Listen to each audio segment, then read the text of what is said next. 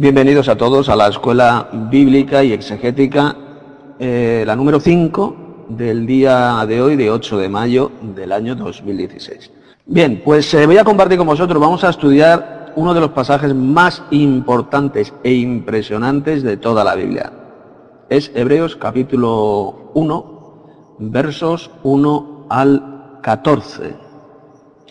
Lo vamos a estudiar en la, en la, versión del Nuevo Testamento que estoy escribiendo, Nuevo Testamento de los Santos de Dios. Es la mejor versión que actualmente existe en el mundo por muchas razones y muy fácil de entender. Y vais a ver la cantidad de cosas tan importantes que aparecen aquí en este pasaje apostólico, en este pasaje del Nuevo Testamento. Eh, quien quiera bajar esta versión, pues ya sabes, entre en mi sitio web, la puede descargar gratuitamente en formato de libro electrónico eh, PDF. Si tenéis ahí esta versión o tenéis cualquier otra versión, pues eh, en este pasaje de Hebreos capítulo 1. Y vamos a comenzar leyendo y vamos a ir... Ah, por cierto, se me olvidaba decir que todas estas clases que doy, estas clases bíblicas aquí en nuestro grupo de Telegram, la que voy a dar hoy también, eh, no tengo absolutamente nada preparado, no tengo ningún guion, no tengo nada escrito, simplemente vamos a leer estos pasajes bíblicos y sobre la marcha los vamos a ir analizando, los vamos a ir eh, meditando porque es muy importante, son muy importantes. Bien, pues comenzamos leyendo en Hebreos capítulo 1 eh, a partir del verso 1. Luego también, ya sabéis, como es una escuela bíblica, voy a ir haciendo una serie de preguntas a los hermanos de la escuela, de la clase, para que podáis, podáis dar vuestras respuestas eh, por escrito o por audio, aunque mejor es que las deis por audio. Bien, pues vamos a comenzar leyendo el pasaje que vamos a estudiar hoy, que dice lo siguiente, Hebreos capítulo 1, verso 1. El poderoso, habiendo hablado muchas veces y de muchas maneras en otro tiempo a los padres por medio de los profetas, en estos últimos días nos ha hablado por medio del Hijo, a quien, a quien constituyó heredero de todo y por medio del cual hizo todas las eras Bien, hasta aquí vamos a analizar estos dos versículos. Como podéis ver, dice, comienza diciendo bien clarito que el poderoso, que es el Dios Padre, sabéis que en esta traducción he eliminado la palabra Dios, que no dice absolutamente nada, no significa nada, y la he traducido por su correcto y verdadero significado, que es el poderoso, es el poderoso supremo, el creador de todas las cosas, el Padre celestial. Él habló muchas veces y de muchas maneras en otro tiempo a los padres por medio de los profetas. Cuando en el Antiguo Testamento, estamos leyendo el Antiguo Testamento, o estamos leyendo los profetas como Isaías, Jeremías, Ezequiel, etcétera, todos ellos decían, así dice Yehvé, esto dice Yehvé, quien estaba hablándose el Padre Celestial. El Padre Celestial. Por ahí hay una doctrina que dicen que el Padre Celestial no aparece jamás en el Antiguo Testamento. Eso es una burda doctrina de Satanás. Eso es una burda mentira. Aquí Hebreos capítulo 1 dice bien claro que era el Dios Padre, el poderoso, supremo, quien hablaba por medio de los profetas hebreos. Hablaba a los padres, es decir, a los antepasados de los judíos, los hablaba por medio de los profetas, que eran voceros de Dios, hablaban de parte del Dios de Israel, del Padre Celestial, cuyo nombre es. Y dice que en estos últimos días o últimos tiempos nos ha hablado por medio del Hijo. Esta es la revelación más sublime y suprema de Dios, del Supremo, del Todopoderoso, que nos ha hablado a través de Jesús. Ya no nos, habla, no nos ha hablado a través de ningún mero profeta, sino de alguien mucho mayor que los profetas, que es su propio Hijo, el mensajero especial, especial del Dios poderoso, del Padre Celestial. Como veremos más adelante cuando sigamos leyendo este pasaje de Hebreos capítulo 1, como Jesús es un mensajero de Dios, es un ángel de Dios, porque eso es lo que significa la palabra ángel, pero es un ángel muy especial. Es el mayor de todos, pues por medio de este mensajero, Dios el Padre, el poderoso, nos ha hablado ahora en estos últimos días. Fijaos que dice que en estos últimos días, los últimos días no es algo que vendrá en el futuro, los últimos días ya comenzaron con la primera venida de Cristo, hace casi dos mil años. Lo dice bien clarito el versículo 2. En estos últimos días, o sea, esa doctrina cuando vais por ahí, oigáis por ahí en el sistema asqueroso iglesiero apóstata de que los últimos tiempos, los últimos días vendrán más adelante, que todavía no han comenzado, es mentira. Los últimos días comenzaron ya con la primera venida de Cristo. cuando Dios el Padre, el Poderoso, nos habló a través de su Hijo. Ahí es cuando comenzaron los últimos días. Y dice que le ha constituido heredero de todo, porque Jesús es el heredero de todo el universo. Y además por medio de él hizo todas las eras. Fijaos, esto es muy importante.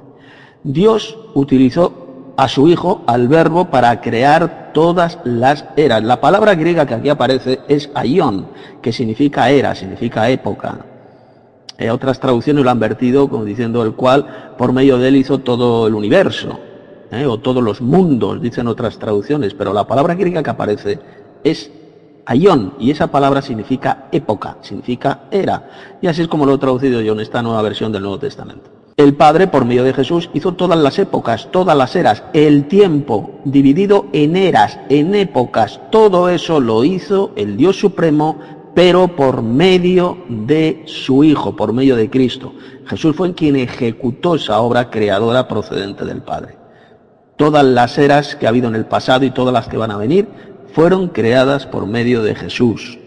Ahora mismo estamos viendo, por ejemplo, la presente era mala, dice la Biblia lo dijo Pablo en Galatas 1.4. Estamos viviendo en la presente era mala. Esto es una era mala, donde el príncipe de este mundo, quien gobierna este mundo, es Satanás, el padre de la mentira.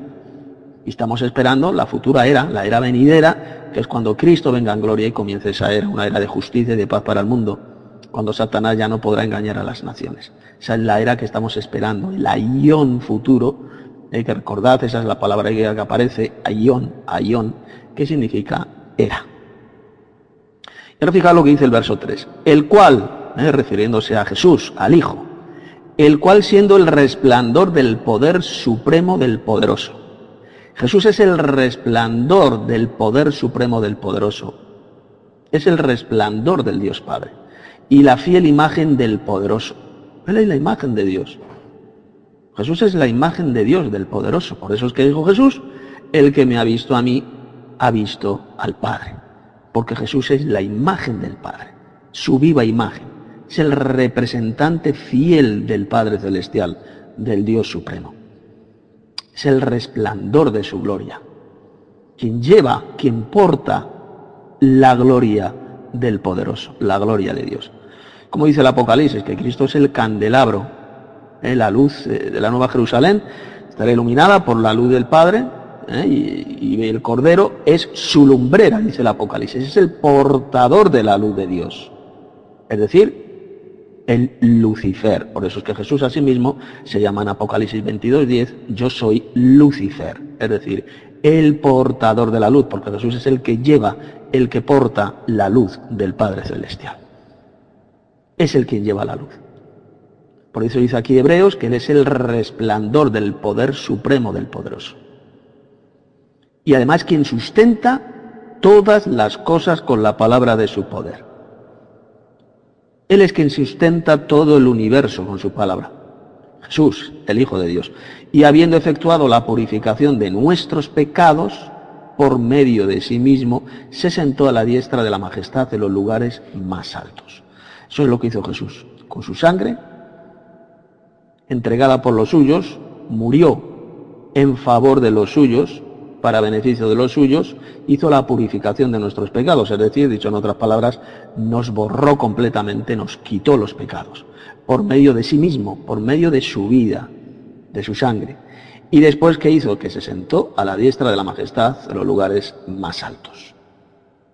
Ahora voy a hacer la primera pregunta a los hermanos, es muy sencilla, porque aquí las preguntas generalmente las, hago sencillitas. ¿Cuándo se sentó el Hijo a la diestra de la majestad en los lugares más altos. ¿Eh? En los lugares más altos se sentó Jesús a esa diestra del Dios Padre y cuándo ocurrió esto. Es la primera pregunta que hago, así que si algún hermano sabe la respuesta, mejor que la digáis en audio. Eh, amén, hermano Tomás Gómez desde Panamá. Eh, sí, eh, antes de contestar la, pregunta, Manotito, sí, estoy viendo aquí en la Eastworld y y la griega dice edades. y también hizo a las edades. Pero hay unas versiones que ponen universo y otras ponen siglo. Por ejemplo, la Reina Valera en sus tres versiones de 1865 y 1960 y 2000. En la primera siglo, en la 60 universo y en la del 2000 siglos. Entonces, edades sí, eras también, exacto. está, está correcto. Muy bien. Esto, esto con respecto a la pregunta, es cuando el Señor asciende al cielo, es, ¿no? Cuando los, apóstoles lo ven eh, ascender al cielo en la nube que desaparece, él va y, se sienta a la diestra del Padre. Digo que creo que es en ese momento, cuando él, se sienta a la diestra del Padre. También, hermanos, también está Esteban, pero Esteban lo ve de pies. O sea, eh, si él se sienta la diestra cuando subió con los apóstoles, eh, cuando subió que dejó a los apóstoles, pero Esteban eh, muere mucho después y lo ves de pies. Bueno, en realidad sí hay que ver cuándo se siente el Señor. Muy bien, hermanos, gracias por las respuestas. Efectivamente, hermano Tomás, así es, lo ves, ya te lo dije, la palabra griega que ahí aparece es ayón, que significa era, significa edades, todas las edades, todas las épocas, todas las eras. En otras traducciones la palabra ha sido traducida por siglo, todos los siglos. Pero ¿qué es lo que ocurre? ¿Por qué no es buena traducirlo por siglo, poner esa palabra? ¿Por qué? Porque la gente sabe lo que es un siglo. ¿Qué es un siglo? ¿De cuántos años está compuesto un siglo? A ver, de 100 años, ¿no? Eso es un siglo. Entonces, la gente que no, la gente que casi toda la gente no entiende nada de la Biblia, pues claro, cuando leen la palabra siglo, creen que se está refiriendo a un periodo de 100 años. Eh, por eso es una mala traducción. La mejor traducción es era o eras. Dios el Padre, el poderoso supremo, creó todas las eras, las pasadas y las futuras, las creó por medio de su Hijo. Así que muy bien que lo hayas visto, que lo hayas comprobado, hermano Tomás, te felicito, de verdad, estás aprendiendo poquito a poco, así que te, envío un saludo y te felicito. Vamos a seguir leyendo este impresionante pasaje de Hebreos. Efectivamente, Jesús se sentó a la diestra de la majestad. Cuando habla aquí de la majestad se está refiriendo al poderoso, al supremo, al Padre. ¿eh?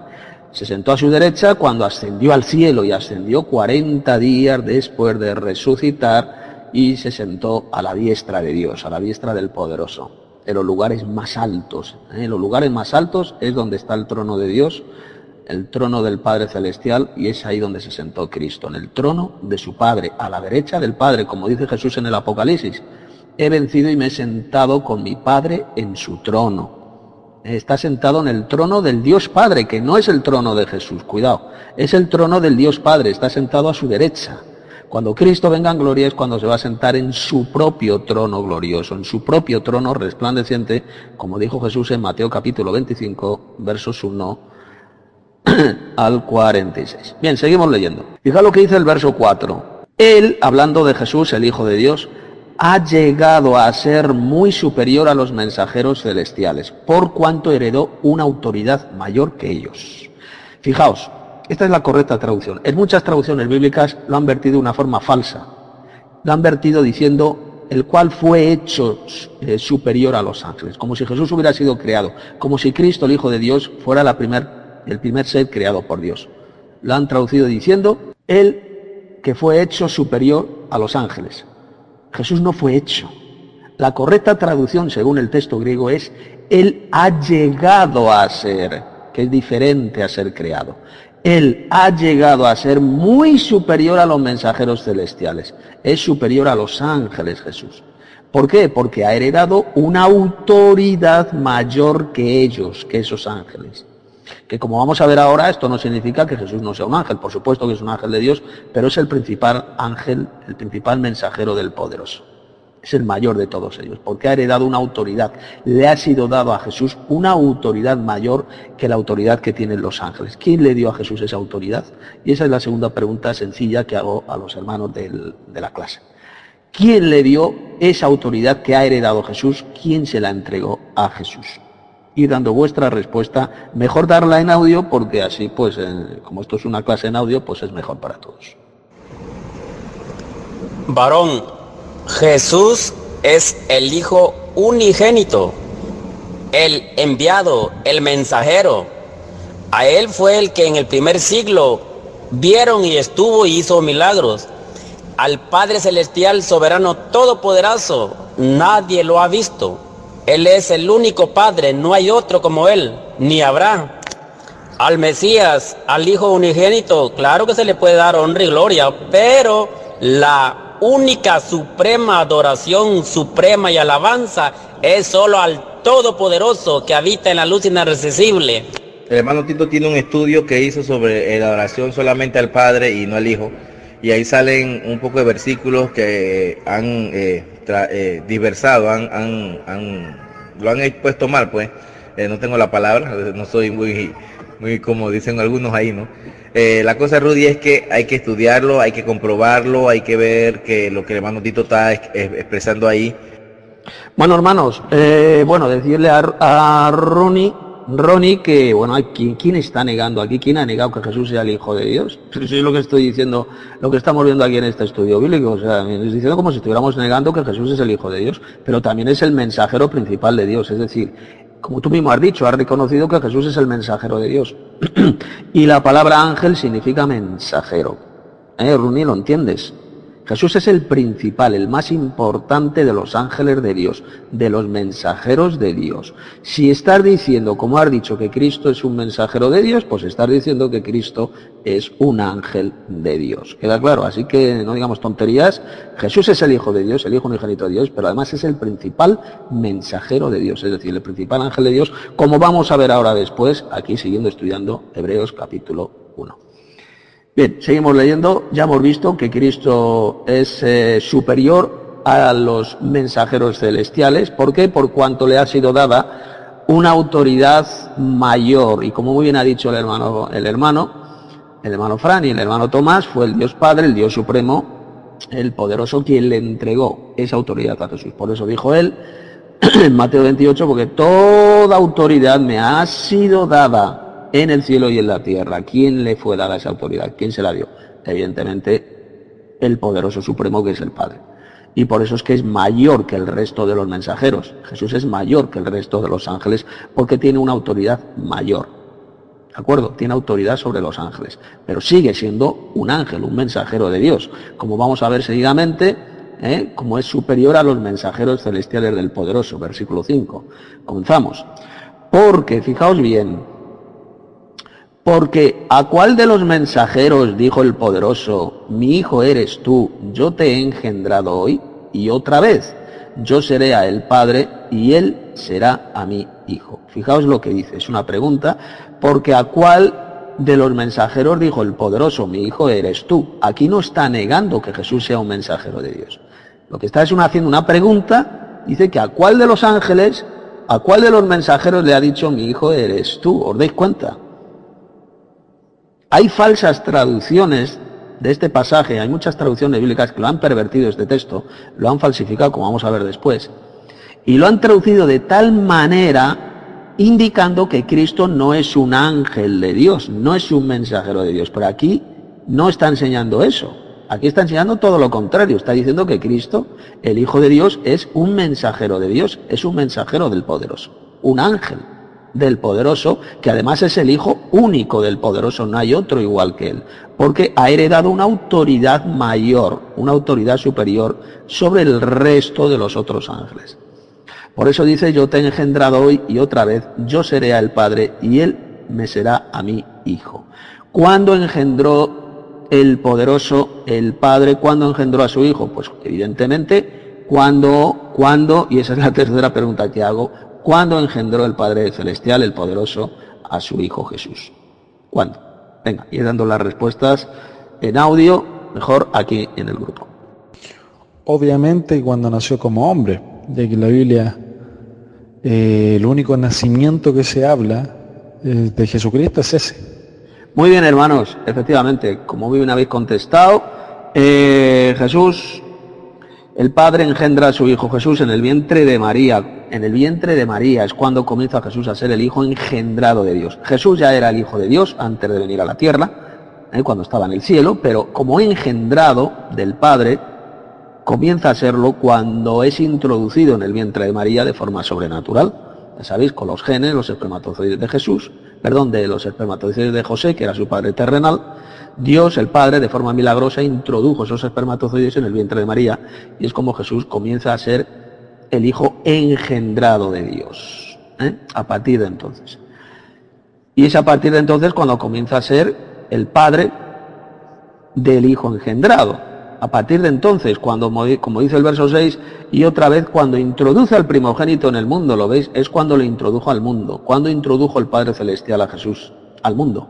Pues cuando lo introdujo, cuando eh, el verbo este, el verbo divino, se hizo carne y habitó entre nosotros. Cuando el Padre lo introduce en el mundo por medio de María. Se le llama al hijo primogénito, porque aquí se le llama al primogénito, cuando dice, cuando introduce al primogénito en el mundo. A ver si algún hermano lo sabe esta pregunta. ¿Por qué aquí en el versículo 6 se le llama al Hijo de Dios, a Cristo, el primogénito? ¿Por qué se le da aquí este título? A ver si algún hermano sabe la respuesta. Pero aquí tenemos todos claros y bien clarito que Jesús es el Hijo, como también en la antigüedad se conocía como el ángel de Yahweh y como también fue el mensajero, es el mensajero y ha sido el mensajero, el enviado. Claro que Jesús es Padre, pero no el todo, todopoderoso. Hermano Ronnie, pido a la, Ronnie al resto de los hermanos, especialmente a Ronnie, que no enviéis todavía mensajes en audio. Primero escuchad el mensaje anterior, el mensaje que he enviado eh, escuchad el mensaje anterior y después contestáis. No estéis enviando constantemente, especialmente tú, Ronnie, no estés enviando con mensajes en audio sin primero haber escuchado el mensaje anterior que he enviado, porque recuerda que esto es una escuela bíblica y tenemos que llevar un orden. Así que escucha primero el mensaje anterior, después contestas, después hago otro aporte, después contestáis. Eh, vamos a seguir llevando un orden en esta clase, en esta escuela, porque como dice la escritura, hace todo decentemente y en orden. Bueno, creo que porque es el primer hijo, eh, va a ser el primero mencionado como hijo de Dios. Creo que, que eh, puede ser por eso. Pero dejen, voy a investigar esto. Pues gracias hermano por las respuestas. muchas gracias. Vamos a ver, aquí se le llama el primogénito cuando introduce al primogénito en el mundo, porque en este contexto la palabra primogénito, que aparece en otra parte de la Biblia, significa el hijo predilecto del Dios Padre, el hijo principal, el hijo más amado. Eso es lo que significa primogénito. ¿eh? Y le introdujo en el mundo, cuando se hizo carne, cuando el verbo se hizo carne y habitó entre nosotros. Y ahora seguimos leyendo el verso 6, fijaos lo que dice Así es como lo traducido yo en esta traducción que estoy haciendo, ¿eh? en la versión del Nuevo Testamento de los Santos de Dios, que es la traducción correcta, como cualquiera puede comprobar si investiga un poquito en el texto griego. Dice, verso 6, denle reverencia a todos los mensajeros del poderoso. En la inmensa mayoría de las traducciones bíblicas lo han traducido, adórenle todos los ángeles de Dios, que le adoren. ¿Mm? Y sin embargo, la palabra, la expresión correcta la traducción correcta es denle reverencia, que es diferente. Es postrarse ante Jesús, ante el Hijo de Dios, en señal de reverencia, de sumisión. Denle reverencia a todos los mensajeros del poderoso, es decir, que le den reverencia a todos los ángeles de Dios. Ya sabéis que la palabra ángel significa mensajero y por eso lo he traducido por mensajero. Y ahora la siguiente pregunta que voy a hacer. ¿Por qué es un error traducirlo como lo han hecho casi todas las versiones del SIA, adórenle todos los ángeles de Dios, porque es una traducción falsa, esa.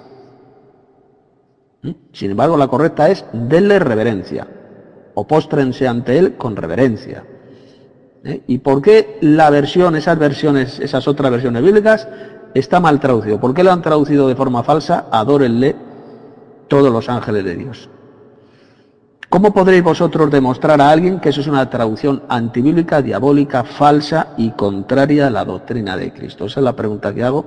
A ver si algún hermano puede exponer un poquito, puede comentar esto, que es muy importante. Porque la palabra es clara y Jesucristo lo dijo, que solo el Padre habría que adorarlo, en espíritu y en verdad, de todo corazón, con toda nuestra mente, con todo nuestro ser. Una, adoración eh, súper especial, solo al Padre.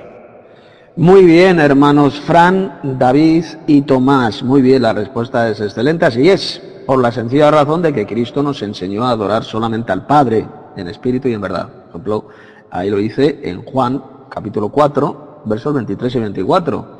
Por lo tanto, si Jesús nos enseñó a adorar solamente al Padre, ¿cómo va a decir aquí que tenemos que adorar a Jesús? Sería una total contradicción. La palabra griega que aquí aparece es proscuneo. Y la palabra proscuneo, su significado principal y primordial es postrarse ante alguien con reverencia. También se puede traducir por adorar, pero cuando se refiere al Dios Padre. Pero cuando esa palabra está unida y está refiriéndose a seres humanos, eh, o a Jesús, que es un ser humano, que era un hombre, es un hombre, pues ha de traducirse siempre por postrarse con reverencia. Porque la adoración, tal como el Señor Jesús, ha de ser solo al Padre en espíritu y en verdad. Por lo tanto, traducción correcta, pues ahí viene. Denle reverencia a todos los mensajeros del poderoso, todos los ángeles de Dios se postran con reverencia ante Jesús. ¿Por qué? Por la sencilla razón de que Jesús tiene una mayor autoridad, tiene autoridad sobre todos ellos. Como hemos visto antes en el versículo 4, Él ha llegado a ser muy superior a los mensajeros celestiales por cuanto heredó una autoridad mayor que ellos. Por eso es que se postran con reverencia ante Jesús, porque reconocen la autoridad de Jesús no para adorarle como si se tratara del Dios Supremo, del poderoso Supremo, del Padre, sino sencillamente para tributarle reverencia. Y seguimos leyendo. Verso 7. De hecho, de los mensajeros dice, es decir, de los ángeles, el que hace a sus mensajeros espíritus y a sus servidores llama de fuego. Fijaos, le llama aquí a los ángeles espíritus. Los espíritus son ángeles, Jesús también es espíritu, espíritu vivificante, 1 Corintios 15, 45. El Dios Padre también es un espíritu. Juan capítulo 4, lo dijo Jesús, versos 23 y 24. Y los ángeles, los mensajeros celestiales, extraterrestres, son también espíritus. Son espíritus, entidades espirituales, tienen un cuerpo espiritual y a sus servidores, porque los ángeles son servidores, está refiriendo a los mensajeros celestiales, llama de fuego. Son resplandecientes como una llama, resplandecen, tienen un cuerpo celestial, un cuerpo resplandeciente, son espíritus. ¿eh? Esto no significa evidentemente que sean invisibles, no. Son absolutamente visibles, materiales, pero con un cuerpo celestial, un cuerpo resplandeciente, ¿eh? como llamas de fuego. Y dice el versículo 8 que también es muy importante, más del Hijo dice, tu trono, oh poderoso, existe por las eras de las eras. Cetro de equidad es el cetro de tu reino. En este versículo 8 se mencionan claramente a los dos dioses, a los dos seres poderosos. Fijaos, se está refiriendo al Hijo, más del Hijo dice, tu trono, oh poderoso, o Dios, como dicen otras versiones, existe por las eras de las eras, por todos los siglos, por las edades de las edades. Primero, al Hijo le llama poderoso, le llama Dios. El Hijo de Dios, Jesús, es un ser poderoso, es un Dios, es un Dios. Y ahora fijaos lo que dice el verso siguiente, el 9, refiriéndose a Jesús. Amas la justicia y odias la infracción de la ley, es decir, la iniquidad, como han dicho, han vertido otras traducciones. Lo que pasa es que iniquidad es una palabra que poca gente la entiende, por eso yo lo he traducido la infracción de la ley, que eso es lo que significa la palabra iniquidad. El pecado es infracción de la ley, es violación de la ley de Dios. Y eso el poderoso lo odia. Y Cristo lo odia. Cristo odia la infracción de la santa ley de Dios. Él ama la justicia y odia la infracción de la ley. Y por eso, a lo que dice ahora, y por eso el poderoso, refiriéndose al Padre, cuidado, al Padre, no al Hijo, el poderoso, el poderoso tuyo, el Padre es el Dios de Cristo, es el poderoso de Cristo. ¿Os dais cuenta cómo se mencionan en los versos 8 y 9 a estos dos dioses? Primero al Hijo, que se le llama Dios, ¿eh? se le llama poderoso, versículo 8, y seguidamente se habla del poderoso supremo que es el Padre, el cual es el poderoso de Cristo, es el Dios de Cristo. El poderoso tuyo te ha ungido con aceite de alegría, exaltándote por encima de tus compañeros. Aquí cuando dice por encima de tus compañeros, se refiere por encima del resto de los ángeles, de todos los demás ángeles de Dios, Jesús está exaltado por encima de todos ellos. Jesús es un ángel de Dios, pero es el principal, es el mayor ángel o mensajero del poderoso celestial. Por lo tanto, estos dos versos, fijaos cómo se menciona claramente a los dos dioses. Los que niegan la existencia de los dos dioses están negando la doctrina bíblica, son apóstatas de la fe. La escritura habla claramente de dos dioses que son el Padre y el Hijo. Al Hijo se le llama Dios, es decir, poderoso, y seguidamente se menciona el poderoso supremo, que es el poderoso de Cristo. Por eso es que Jesús, por ejemplo en Apocalipsis eh, capítulo 3, verso 12, por cuatro veces llama al Padre, al poderoso supremo, le llama mi Dios, mi poderoso. Apocalipsis 3, 12. Por lo tanto, hay un Dios supremo, que es el poderoso supremo, y luego hay otro Dios inferior, que es el Hijo de Dios, que está subordinado al poderoso supremo. Esa es la verdadera teología bíblica, la cual ha rechazado y ha pervertido el maldito sistema iglesiero apóstata, la Iglesia Católica, las sectas evangelocas, etcétera, etcétera, etcétera. Dicen, enseñan esa mentira de que solo existe un Dios y no existe ningún otro Dios. Eso es una burda mentira de Satanás. La Biblia habla claramente de asistencia de dos dioses, que son el Padre y el Hijo, y luego también los, hijos de Dios, que son llamados dioses en las Sagradas Escrituras. Esto, el lenguaje teológico moderno, se llama enoteísmo, pero también se llama monolatría, adoración de un solo Dios, porque adoramos solamente a un Dios que es el Dios supremo, el creador de todas las cosas, que es el Padre, el poderoso celestial, el poderoso supremo, que es el Dios de Cristo, ¿eh? el poderoso de Cristo, como hemos visto aquí en el versículo 9. Bien, y ahora vamos al siguiente verso, que es el 10, un texto, un verso, una frase muy, muy importante, como vamos a ver. Dice, tú, sigue hablando del Hijo, eh, fijaos, está hablando de Jesús. Tú, oh amo, o Señor, sabéis que en todas las demás versiones bíblicas lo han traducido por Señor, pero en esta que estoy haciendo yo lo he traducido por amo porque es una traducción mucho más correcta. Jesús no es un simple Señor, Jesús es el amo el dueño. Que eso es lo que significa bíblicamente hablando la palabra Señor. Y no como ahora que la han pervertido la palabra Señor y ahora cualquier ser humano, cualquier persona humana la llaman Señor. No, pues no. Jesús es más que un Señor, es el amo, el dueño y nosotros somos sus siervos, sus esclavos. Y Él es el amo, el que manda. Dice, tú, oh amo, en el principio pusiste los fundamentos de la tierra y los cielos son obra de tus manos. ¿Esto qué significa? ¿Que Jesús es el creador supremo? ¿Que Jesús es quien creó todo el universo? Porque aquí dice que Él puso los fundamentos de la tierra y que los cielos son obra de tus manos. Está hablando de Jesús, cuidadito, no está hablando del Padre, está hablando de Jesús. Y yo pregunto, siguiente pregunta que hago a los hermanos. ¿Este texto, esta frase significa que Cristo es el creador supremo? y dando vuestras respuestas. Muy bien, hermano David y hermano Fran. Muy bien, dice el hermano David en el chat. Eh, no, Jesús fue el obrero maestro por voluntad del Padre. Fue hecho todo por medio de Cristo. Por eso el Padre es digno de adoración, dice David, porque eh, exclusivamente por su voluntad fue creado todo, ayudándole Jesús. El hermano Jorge Luis dice, significa que Cristo fue el mediador o el medio por el cual el Padre creó el mundo. Él fue quien ejecutó la voluntad del Padre Celestial. Excelentes respuestas, así es, hermanos. Muy bien. Es lo que dice este texto.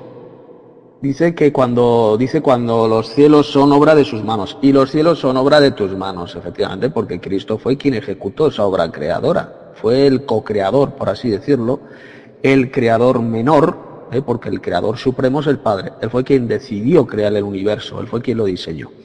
Y Jesús sencillamente lo llevó a cabo, ejecutó esa obra creadora. Él puso los fundamentos de la tierra ¿eh? al principio y los cielos es obra de sus manos, refiriéndose a Cristo, al Hijo de Dios.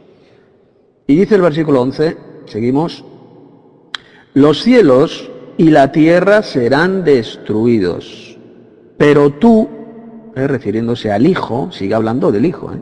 pero tú permaneces para siempre. Un día los cielos y la tierra ya habrán envejecido como ropa, y los doblarás como se dobla un vestido, y los cambiarás por otros. Pero tú serás siempre el mismo, y tus años jamás terminarán. ¿Qué dice este pasaje? Pues sencillamente que lo que vemos va a ser un día destruido por el fuego. Los cielos y la tierra serán destruidos. Como dijo Jesús, el cielo y la tierra pasarán, es decir, serán destruidos, pero mis palabras no pasarán. Hay varios pasajes en el Nuevo Testamento donde se habla de la futura destrucción de los cielos y de la tierra. Pero Él permanece para siempre. Cristo, que es eterno, permanece para siempre, eterno e inmortal. Los cielos y la tierra van a envejecer, habrán envejecido como ropa. Y los doblarás como se dobla un vestido y los cambiarás por otros. ¿Lo veis? Eh, lenguaje figurado, lenguaje poético, se le identifica como la ropa cuando envejece. La doblamos, ¿eh? se dobla y lo cambiamos por otra ropa. Pues igual, el Señor va a doblar, por así decirlo, va a hacer desaparecer este cielo y esta tierra vieja y creará un nuevo cielo y una nueva tierra. Esto ya se explica más extensamente con todo detalle en el libro del Apocalipsis. Y los va a cambiar por otros. Y vi un cielo nuevo, dice Apocalipsis 21, y vi un cielo nuevo y una tierra nueva, porque el primer cielo y la primera tierra habían pasado.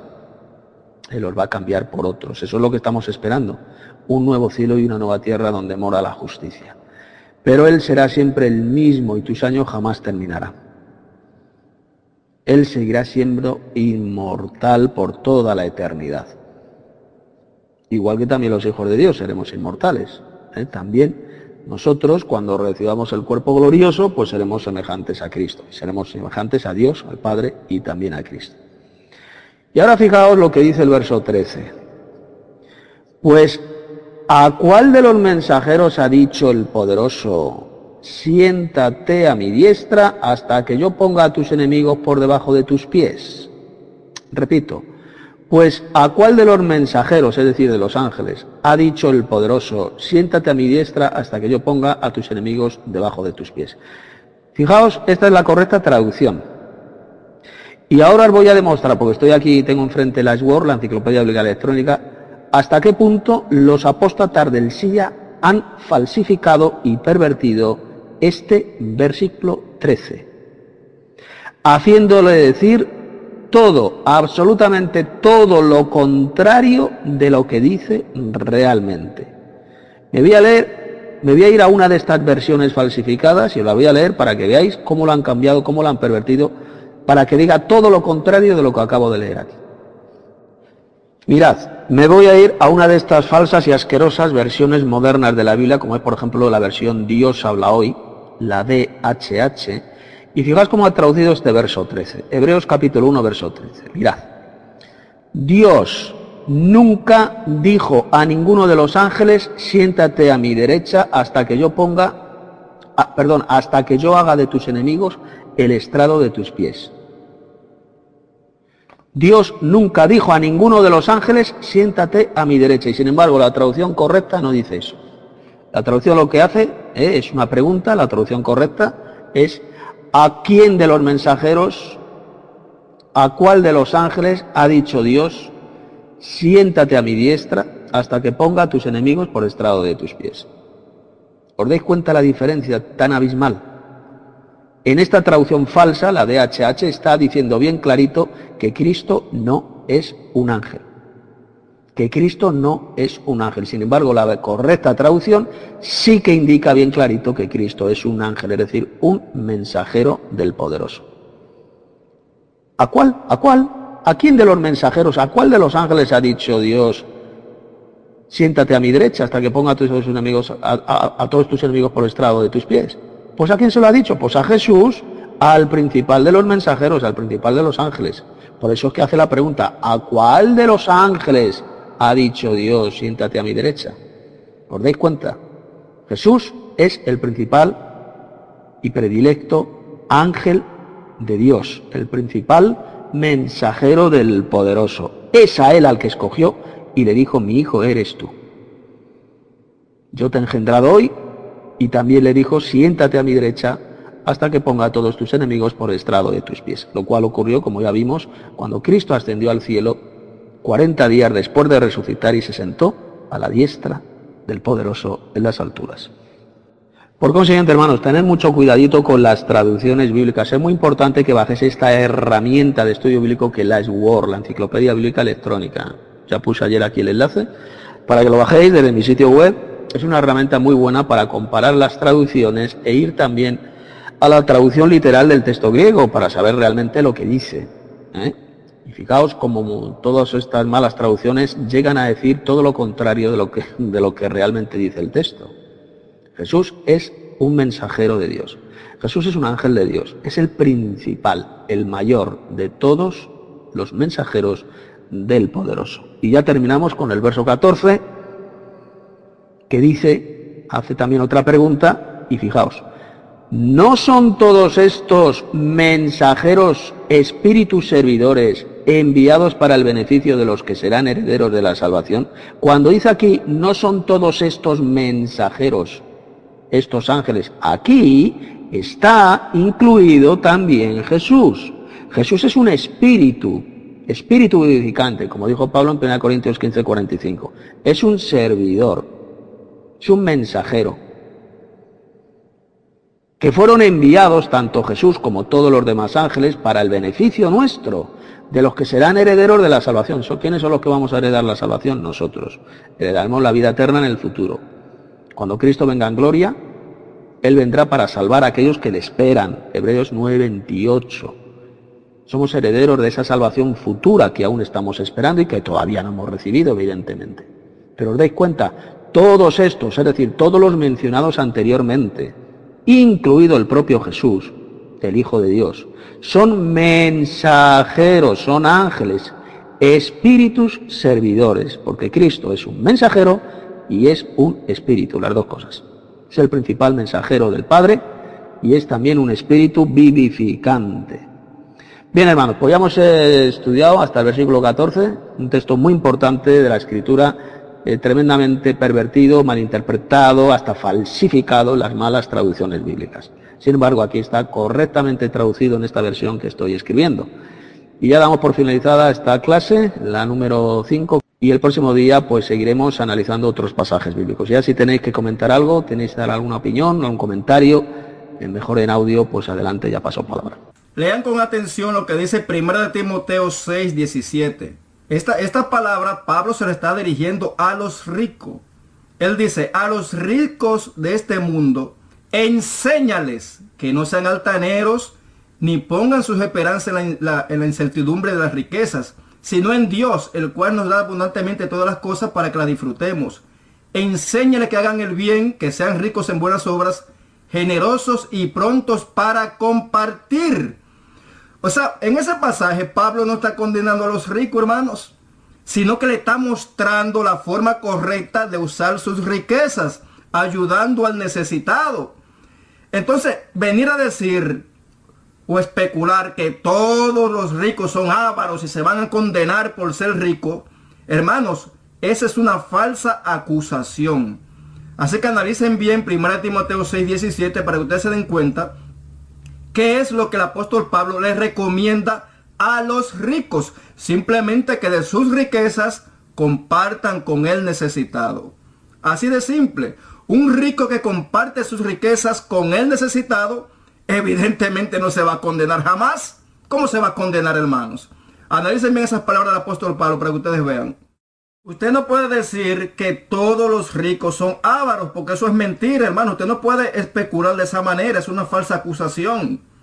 No todos los ricos son ávaros, eso es imposible.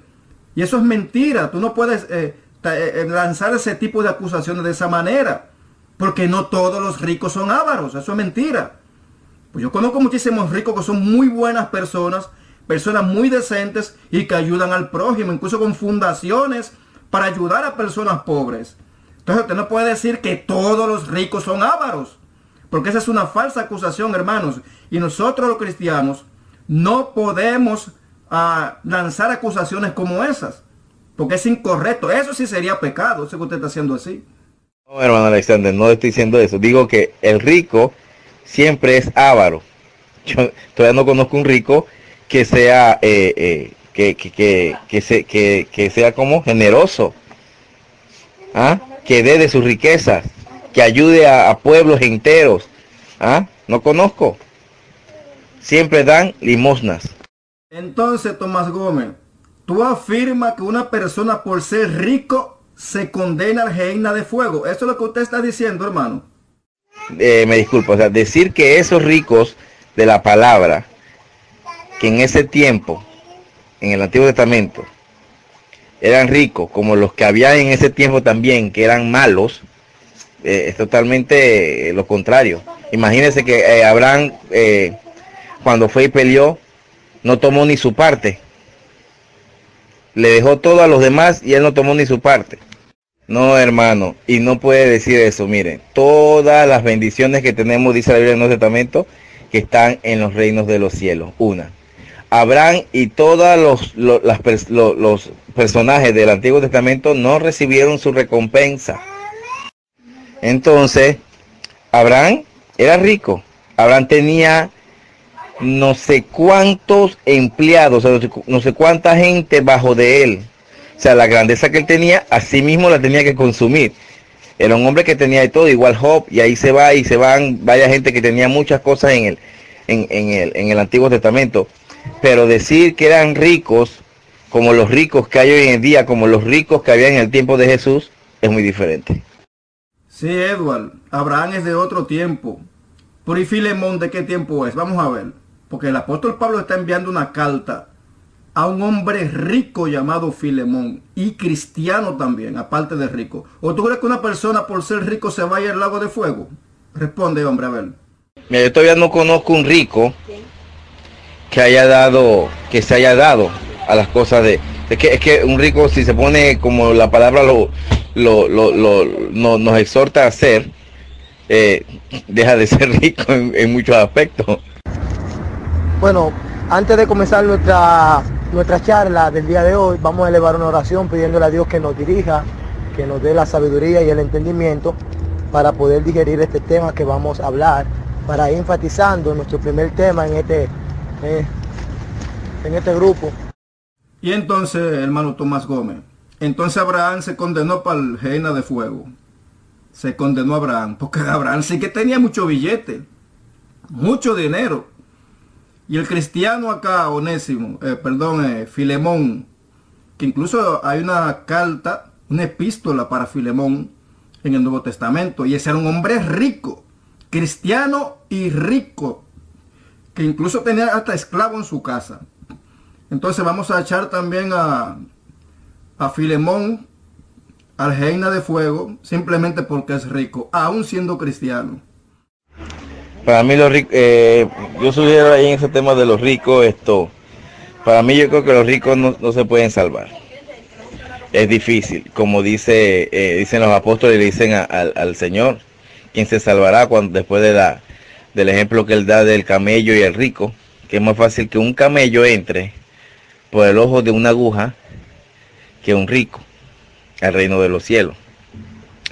Y si, nos podemos pensar eso, o sea, ¿puede un camello pasar por el ojo de una aguja? Eso es imposible. Asimismo es imposible que un rico se salve. Ahora bien, dice la palabra que los apóstoles le dijeron algo y él dijo, pero para Dios nada es imposible. Pero eh, haciendo una exégesis a la palabra, casi todo lo que la palabra habla sobre los ricos es que son ávaros. Son ávaros eh, tienen todo en, control, eh, no, dan, son egoístas y ahí se va, ahí en adelante. Puede haber dado algo, pero son, como dice la palabra, eh, limosnas. Hermano Edward, ese asunto de lo que habló Jesús con el joven rico, era Jesús tratando directamente con esa persona. O sea, él no está incluyendo ahí a todos los ricos, de que dejen lo que tienen y le sigan. Sino a esa sola persona fue que el Señor Jesús le dijo eso. O sea, no podemos inmiscuir a todos los ricos del mundo en, esa, en ese episodio, en ese encuentro de Jesús con el joven rico. Y si tú notas la parábola del rico y Lázaro, el rico representado ahí, que evidentemente es una parábola, ¿eh? no es algo literal. Pero de todo modo el rico mostrado ahí esa parábola, era un ávaro que menospreciaba aún a los pobres, no le importaba nada. Oye, porque ¿cómo tú vas a tener a la puerta de tu casa un pobre, un mendigo? Y dentro de tu casa tú vas a tener una mesa enorme llena de todo. Y no vas a compartir. Eso es algo condenable. Eso es algo condenable. Eso es eh, aparte de la avaricia. Y la avaricia sí es condenable, porque el amor al dinero es raíz de todos los males. Pero recuerden que eso es una parábola, el asunto del rico y Lázaro. Yo personalmente creo, hermanos, que un niño es salvo por naturaleza o por nacimiento, diría yo, mientras sea inocente. Ya cuando llegue el conocimiento de pecado, ya eso es otra cosa. Ahí es otra cosa.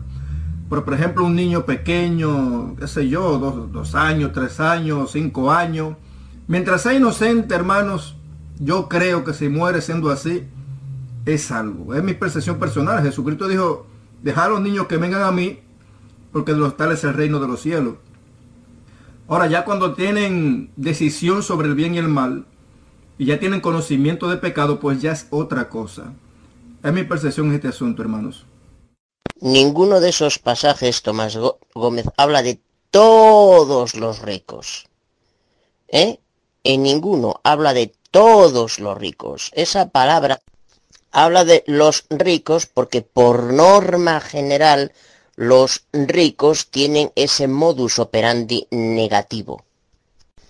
No tiene nada que ver los que quieren hacerse ricos, los que viven en ambición de hacerse ricos, con los que han heredado una, una fortuna, han heredado casas, han heredado, etcétera, etcétera. Usa el cerebrito un poquito, Tomás Gómezito aunque veo que lo tienes mal. Pero mira esos mismos pasajes, Tomás Gómez, como demienten tu teoría.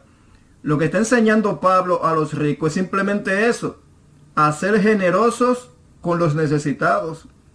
No lo está condenando, simplemente le está diciendo, sean generosos con los necesitados, porque en verdad la avaricia, el ser avaro, sí que es condenable. Y yo te digo que no solamente los ricos podrían ser ávaros, Incluso hay pobres que son ávaros. Y yo te digo, te digo una cosa a ti. Un pobre no va a alcanzar la vida eterna por ser pobre. ¿O tú crees que por ser pobre se alcanza la vida eterna, hombre? ¿Pero qué es lo que pasa, Tomás Gómez? Hermano, y bueno, voy a pedir disculpas porque está bien, a veces exagero. Pero yo creo que los que se hacen ricos, o sea, los que hacen la riqueza, no son buenos. Ya, los hijos de esa gente que hicieron la riqueza, a quienes les quedan esas riquezas, pueden tener otra mentalidad y otro pensamiento, algunos, porque ellos no pelearon por la riqueza. Ellos la, heredaron, es diferente. Pueden muchos tener otro pensamiento, pero todo y eso influyendo de cómo son criados. Porque hay personas que dan riqueza, compa, que son peores hasta que los que la hicieron. Hermano, pero solamente basta que ustedes lean la carta a Filemón. Por eso, eso es una epístola que está en el Nuevo Testamento, señores. ¿O es que ustedes nunca la han leído? Es una epístola cortita que solamente lleva como una página. Una página creo que lleva, una página y media. Y ustedes se van a dar cuenta que la persona a la cual Pablo le está hablando es un hombre rico y también es cristiano. Un hombre que tiene tanta riqueza que incluso tenía esclavos, servidores en su casa. Y Pablo no lo está condenando, Pablo le está pidiendo un favor a ese hombre rico que también era cristiano y que era muy amigo del apóstol Pablo. Entonces me va usted a decir que personas como, como este Filemón se va a condenar simplemente porque tiene dinero. Pero ¿qué pasa, hombre? Los consejos bíblicos del Nuevo Testamento lo que enseñan es a, a los ricos a no ser ávaros y ayudar al necesitado. Eso es lo único que se enseña. Porque la avaricia y el amor al dinero sí que es condenable. Personas que solo viven para hacerse ricos, pendientes solamente a obtener riqueza y dinero, sí que es condenable. Pero un rico, por ser rico, no se va a condenar. Se, se condenará por ser avaro, pero no por ser rico. Entonces, un rico cristiano como Filemón, por ejemplo, que ayuda al necesitado, que le da comida al necesitado y ayuda a los cristianos. ¿Y cómo creen ustedes que se va a condenar? ¿Pero qué les pasa a ustedes, hombre? Dice Tomás Gómez que todos los ricos son avaros. es una estupidez, una payasada. Es como si yo digo, todos los pobres son gilipollas, todos los pobres. ¿eh? Pues eso es una gilipollez. Pues igual de gilipollez de lo que tú has dicho, Tomás Gómez, de que todos los ricos son avaros. Una pregunta, Tomás Gómez, una pregunta. Si te dan la oportunidad de hacerte multimillonario de forma legal, ¿tú lo rechazarías o lo aceptarías?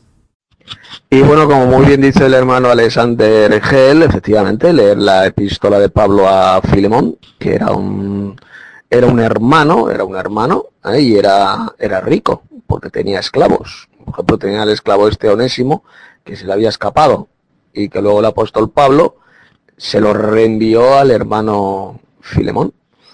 ¿eh? Y era un hermano que era rico, por lo tanto, eso que dice que Tomás Gómez, que todos los ricos se van a condenar, o sea, es una imbecilidad que yo no sé dónde la ha sacado. Eso la Biblia no lo enseña por ninguna parte. Si todos los ricos se condenaran, entonces, según Tomás Gómez, nuestro padre Abraham también se va a condenar porque él era muy rico.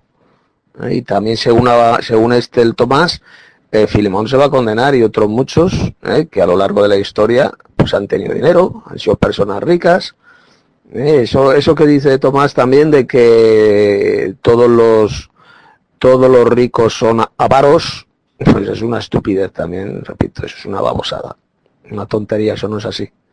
Muchos ricos sí que son avaros y son ladrones porque se han enriquecido de forma ilícita, robando a otros, pero hay otros ricos que no, que se han enriquecido por de forma eh, honrada, con su trabajo, y ayudan a otros también. O sea, no, no ponen la ambición por el dinero, no ponen su esperanza en las riquezas, ¿eh? pero los que sí se van a condenar son los que pongan su esperanza en las riquezas, ¿eh? los que amen las riquezas, es decir, los que sean avaros, eso sí se condenarán. Pero lo que no se puede decir, Tomás, es que todos los ricos son avaros. Esto es como si yo digo, que todos los pobres son unos retrasados mentales. Pues eso sería una estupidez, ¿verdad? Pues así de estúpido es lo que tú has dicho, Tomás. Hermano Edward, esos pasajes que tú estás poniendo ahí, claro que hablan de las riquezas celestiales, de las cosas que nos esperan en el futuro, pero no tiene nada que ver con lo que estamos aquí hablando. Porque es que no hay un pasaje bíblico que diga que un rico se condena por el simple hecho de ser rico. Es que no existe ese tipo de pasajes. Incluso en muchos pasajes bíblicos que ya hemos posteado arriba, lo que se está aconsejando, lo que Pablo aconseja a los ricos, es a no ser ávaros, sino a compartir con los necesitados. Y si Pablo está dando ese tipo de consejo, es porque sabe que muchos ricos que sí comparten y ayudan al necesitados, es porque han de ser salvos.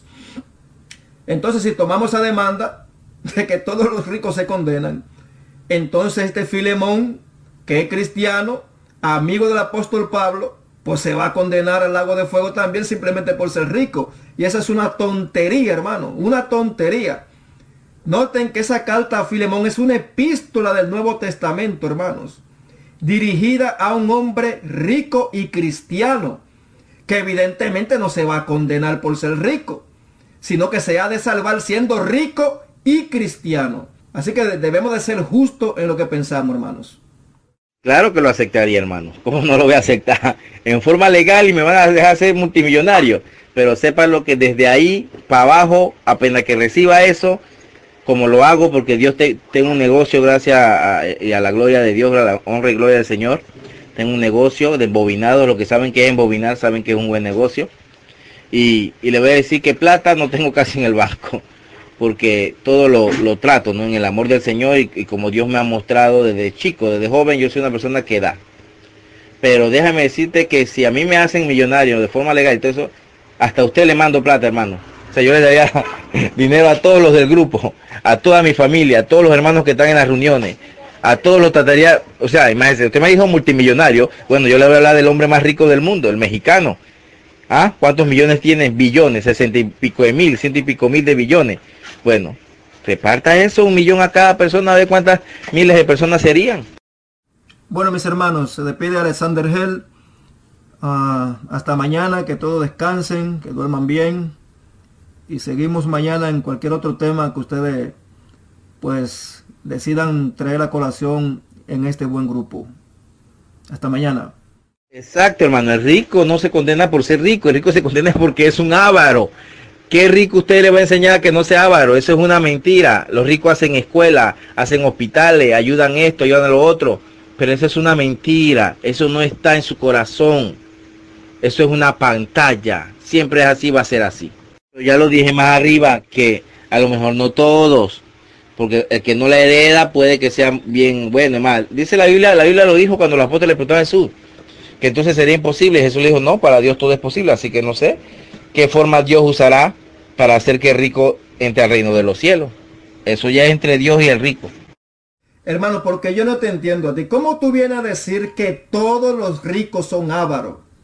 Porque eso es una estupidez. Eso es una tontería que yo no sé en qué, en qué tú te basas para decir eso. Que hay ricos que hacen hospitales, que hacen escuelas, que hacen esto, que hacen lo otro. Y tú dices que todo lo hacen por una pantalla. Eso también es mentira. Quizá algunos politiqueros, quizá algunos mafiosos lo hacen por pantalla, pero hay otros que lo hacen siendo ricos por ser generosos. Como por ejemplo este Filemón al cual el apóstol Pablo le está pidiendo un favor. Vamos a, vamos a decir que el apóstol Pablo se estaba dirigiendo a un ávaro. Se estaba dirigiendo a un hombre cristiano y rico que le debía al apóstol Pablo su salvación en el sentido de que fue Pablo quien le predicó el evangelio. ¿Ah? Y Pablo le está hablando a él en toda confianza a este hombre rico. Diciéndole, oye, hasta tú te me debes a mí, le dice el apóstol Pablo Filemón. Entonces, tú no puedes decir que todos los ricos son ávaros y que hacen la cosa por pantalla, porque eso es mentira. Eso es una calumnia, hermano. Y tú no puedes calumniar de esa manera, eso está mal. Entonces, un rico no se condena por ser rico. Los ávaros sí, se pueden condenar. Y yo te aseguro a ti que hay pobres que son ávaros también. También hay pobres que son ávaros. O tú me vas a decir a mí que todos los pobres se salvan por ser pobres. Oye, pero ¿qué te pasa a ti, Tomás Gómez? Ahora yo le voy a preguntar con toda lógica a ustedes. Entonces los pobres se salvan por ser pobres. Y los ricos se condenan por ser ricos. Eso es la mayor estupidez que puede existir. Muy buena respuesta, hermano Edward. Dios no condena a nadie por tener riqueza, eso es lógico. Sí, Dios condena la avaricia y a quien ama más las riquezas que a Dios. Eso sí es condenable.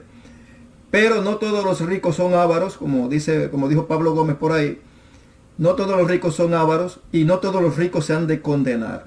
Y ahí tenemos el ejemplo en el Nuevo Testamento del amigo de Pablo llamado Filemón, un hombre cristiano y con muchas riquezas. Bueno, hermano, mire, eh, usted sabe que somos hermanos en Cristo, estamos hablando. Usted tiene una idea y yo, mire, yo, yo conozco a eh, gente que tiene diferentes clases de ideas. Yo pienso, y es mi idea, es mi opinión. Para mí no conozco. Mire, yo tenía, un, eh, yo tengo, mi esposa antes de ser mi esposa trabajó en la casa de un rico. uno de los ricos de Panamá, dueño de los reyes, Tagarópulo es su apellido. Oye, ese señor es lo más generoso que usted no, no tiene ni idea. Pero se va a salvar? No. Porque aunque sea generoso, también es avaro. Y eso es lo que usted a lo mejor no entiende. Yo he visto eso. De ahí, ese es el único. Yo no conozco un cristiano que sea millonario en el mundo y que, y que no sea avaro. No conozco tampoco un cristiano que se haya hecho millonario dentro de una iglesia bueno, excepto los pastores fraudulentos y toda la gente que roba plata en la iglesia, ¿no? Pero un cristiano pobre, humilde, que entra a una congregación y que sube y se hace rico, yo no lo he visto, no lo conozco. Entonces, pero esta es mi opinión sobre los ricos, hermano. Y como ya le dije, los ricos tienen su problema con Dios. Yo no tengo eso. Ya Eduardo aquí lo escribió en, la conclusión y, me, y, la, y la acepto. Esa conclusión está buena. Es así. Acuérdese, hermano él también que las riquezas del mundo son de nosotros la, las riquezas del rico nos pertenecen, dice la palabra. ¿En qué forma? Yo les puedo decir que hay muchas formas porque estoy, yo estoy clarito en eso. Pero, pero no, hermano, yo no, yo no he dicho eso. Para mí, todos los ricos tienen que verse con Dios. Estoy de acuerdo con lo que el hermano Alex dijo arriba y eso es, la conclusión está buena. pero hay, hay mundanos, hay, pobres que se van a, quedar, que se, que se van a perder. ¿Por qué? Porque también son ávaros y son pobres, porque son mezquinos, porque no tienen amor. El primer fruto para mí del espíritu es el amor y si la persona no lo tiene, sea rico, sea pobre, no se va a salvar. Así es sencillo. Pero para los ricos... Hermano, pero aquí nadie está tomando de ejemplo a los pastorcillos avarientos del sistema iglesiero apóstata, que sabemos sí que van a caer de narga al lago de fuego por lo que hacen, haciéndose millonarios a través del diezmo de los infelices, a través de los pactos de dinero, de los engaños que hacen. Aquí no estamos hablando de ese tipo de gentuza, porque eso, eso sí son, van a ser combustible para el lago de fuego, ese tipo de gente. No es a eso que nos estamos refiriendo. Nos estamos refiriendo a personas como Filemón. Oye, yo te recomiendo, Tomás Gómez, que antes de tú hacer la próxima contesta o lo que sea, oye, léete Filemón, que es una, una epístola del Nuevo Testamento, con lo que tienes una página solamente. Léete Filemón y date cuenta que es un hombre cristiano y rico. Rico. Y los pasajes que nosotros pusimos arriba dan cuenta de los consejos que el apóstol Pablo le da a las personas ricas. Simplemente a que no sean ávaros y que ayuden al necesitado. Esa es la única recomendación que Pablo les da. Porque claro está que los ávaros y los que aman más el dinero que a Dios, pues claro que se van a condenar. Eso, eso es totalmente lógico. Pero repito, tampoco ningún pobre se va a salvar simplemente porque sea pobre. Eso es ilógico, hermanos. Explícame ese asunto, Pablo Gómez. ¿Cómo es eso de que las riquezas del rico no pertenecen a nosotros? La riqueza del mundo y que de la riqueza de los ricos. Hermano, tú tienes como el pentecostalismo metido en la cabeza, por lo que me doy cuenta. Esas son cosas que se enseñan en las iglesias pentecostales. De que las riquezas de los ricos nos pertenecen a nosotros los cristianos. Eso es mentira. Póngase a trabajar. Póngase a trabajar y que Dios le prospere a usted. Pero no venga usted a decir aquí que la riqueza de los ricos nos pertenecen a nosotros, eso es mentira. Eso es mentira, eso es falso, eso es antibíblico. Si yo me hago millonario, si yo me hago rico, sería fruto de mi propio trabajo y por la bendición de Dios, no por, no por la riqueza de otros. Eso no es así. Ahora que usted diga, por ejemplo, que Dios ponga gracia en una persona millonaria para que lo ayude en algo, bueno, ya eso es otra cosa. Eso es otra cosa. Claro que Dios puede hacer eso. Pero nosotros no podemos vivir pendiente a eso. Cuando lo que nos enseña Pablo es el que no trabaje, que no coma. O sea, el deber de nosotros es trabajar por nuestro sustento. Y si Dios quiere hacernos millonarios, pues gloria a Dios también. Y si no, pues gloria a Dios también. Eso no tiene nada que ver. Ya que con sustento y abrigo tenemos que estar contentos. Porque en verdad que la avaricia sí que trae graves, graves y peligrosos pecados. Eso es condenable. Pero decir que la riqueza de los ricos le pertenecen a los cristianos, pues la verdad que eso yo solamente lo he escuchado en las iglesias pentecostalocas. sí que me he reído, hermano, escuchando eso. Eh, no sé dónde, en qué secta le enseñarían esa doctrina, ¿no? Eh, es la primera vez que escucho que Jesús haya venido ya, que ya ha venido y, y, puede venir cuantas veces quiera, o sea, ¿dónde?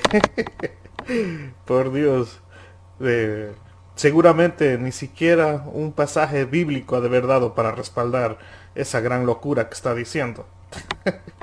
ya Jesús lo dijo bien clarito, que Él vendrá después de la tribulación de aquellos días para llevar a su iglesia Así, así de claro. Y en esa venida ocurrirá dos eventos, que será el arrebatamiento de la iglesia y, por supuesto, la manifestación gloriosa de nuestro Señor Jesús. Eh, será un evento donde ocurrirá dos cosas. Donde los cristianos resucitarán y el arrebatamiento. Estoy manejando, hermanos. Me disculpan cualquier error. No tengo Biblia en mano. Efectivamente. Eso demuestra el modus operandi de Satanás en esa gran ramera, en esa madre de las rameras. Por un lado, reconocen que Jesús es Lucifer y por otro lado, dicen que, Satanás, que es Satanás. ¿eh? Adoran a Lucifer, adoran al, dicen adorar a este a, Lucifer, a Lucero, y luego dicen que Lucifer es Satanás. ahí está, ahí es como demuestra esta doble careta eh, de este engendro de Satanás por antonomasia, llamado Jorge Mario Bergoglio, alias Francisco, este asqueroso y pestilente hijo del diablo, que seguramente que si se une con el Salazar haría un buen dúo. Y tanto, qué forma tan astuta de Satanás inspirándole a este señor lo que él mismo es, pero para que crean que son el resto de las confesiones menos la que él dirige. Qué gran astucia la del diablo. Utilizar a este asqueroso y pestilenta cagada de Satanás para hacer ver al mundo que los que engañan son las otras denominaciones. Para hacerle ver a la gente que eh, con quien está Satanás es con el resto de las confesiones menos con la suya. Qué cuco es el diablo. Al mismo tiempo, este señor tiene un video que está en YouTube donde insta al multiconfesionalismo y que hay muchos caminos diferentes de llegar a Dios y todos válidos.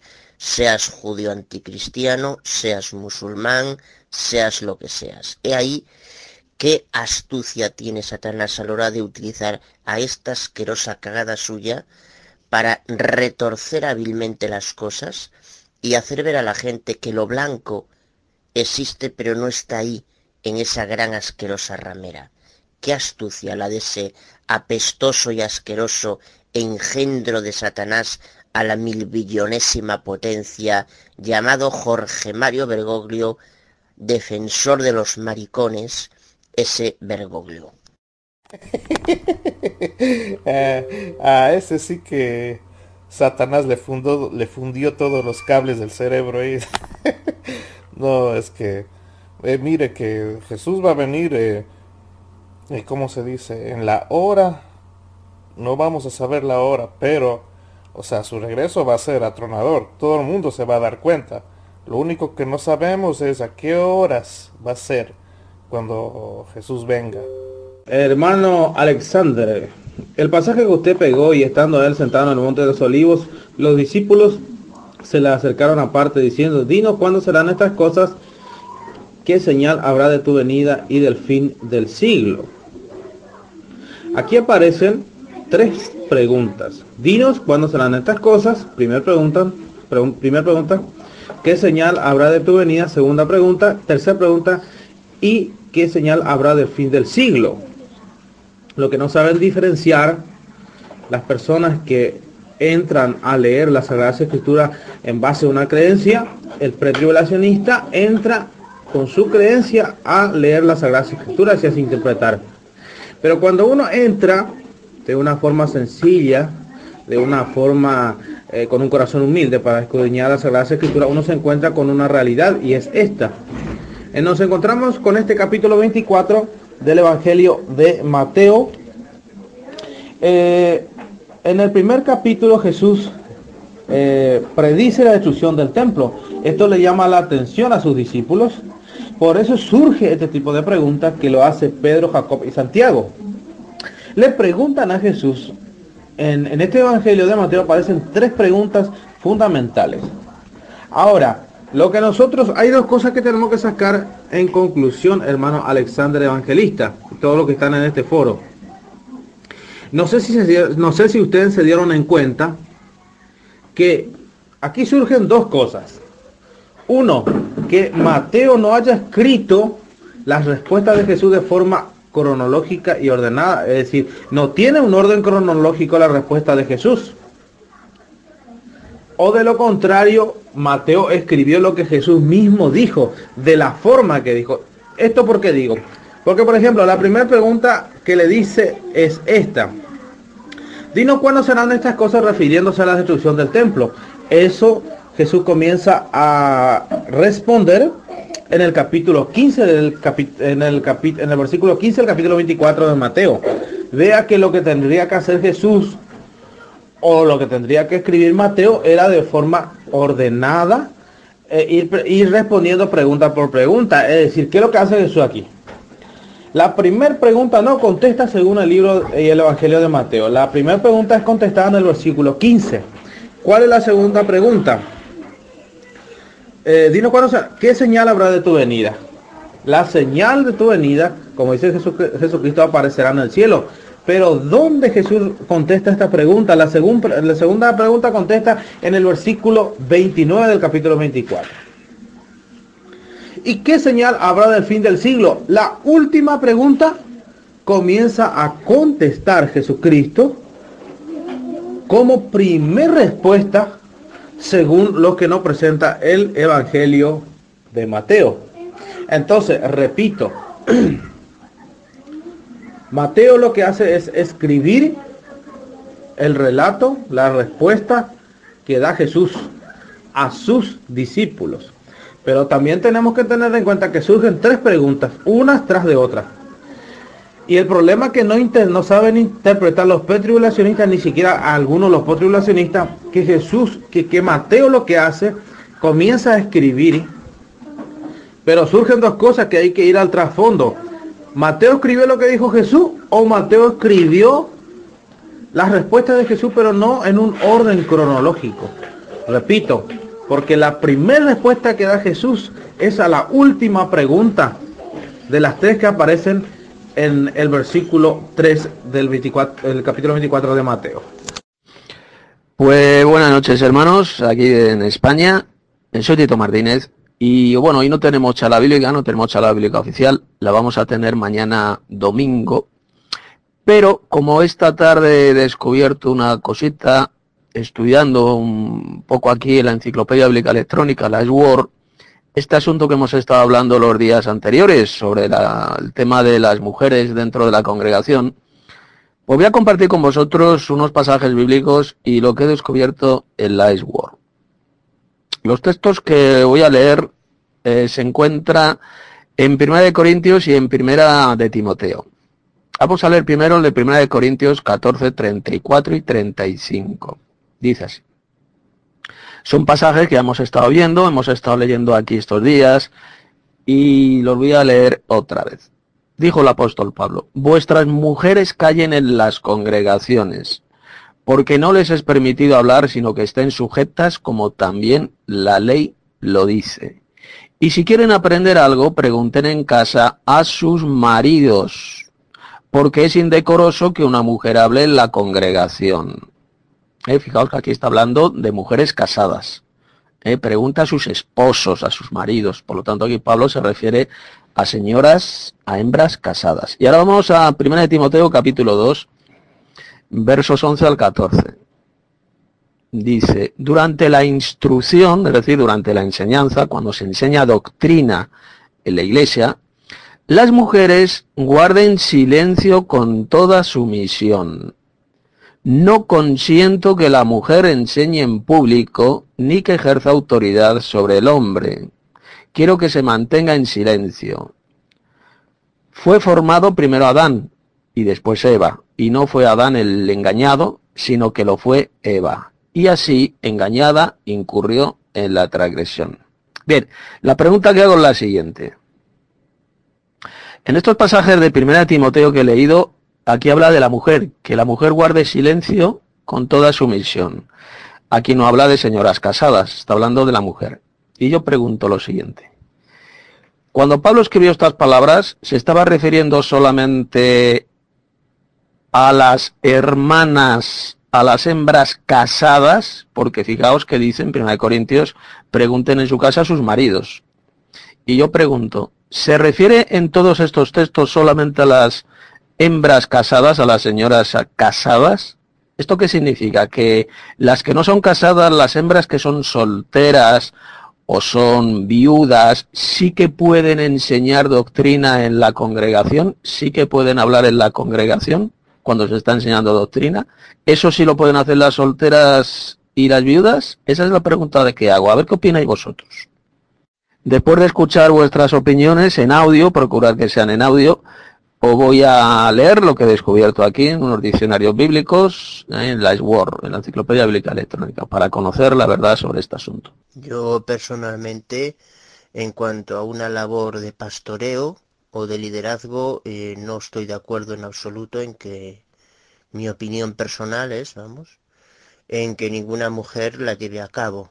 Que luego en una congregación, pues una mujer pues pueda tener una cierta mm, capacidad para poder decir cosas y tal, pues yo eso me parece me parece muy correcto eso esa parte.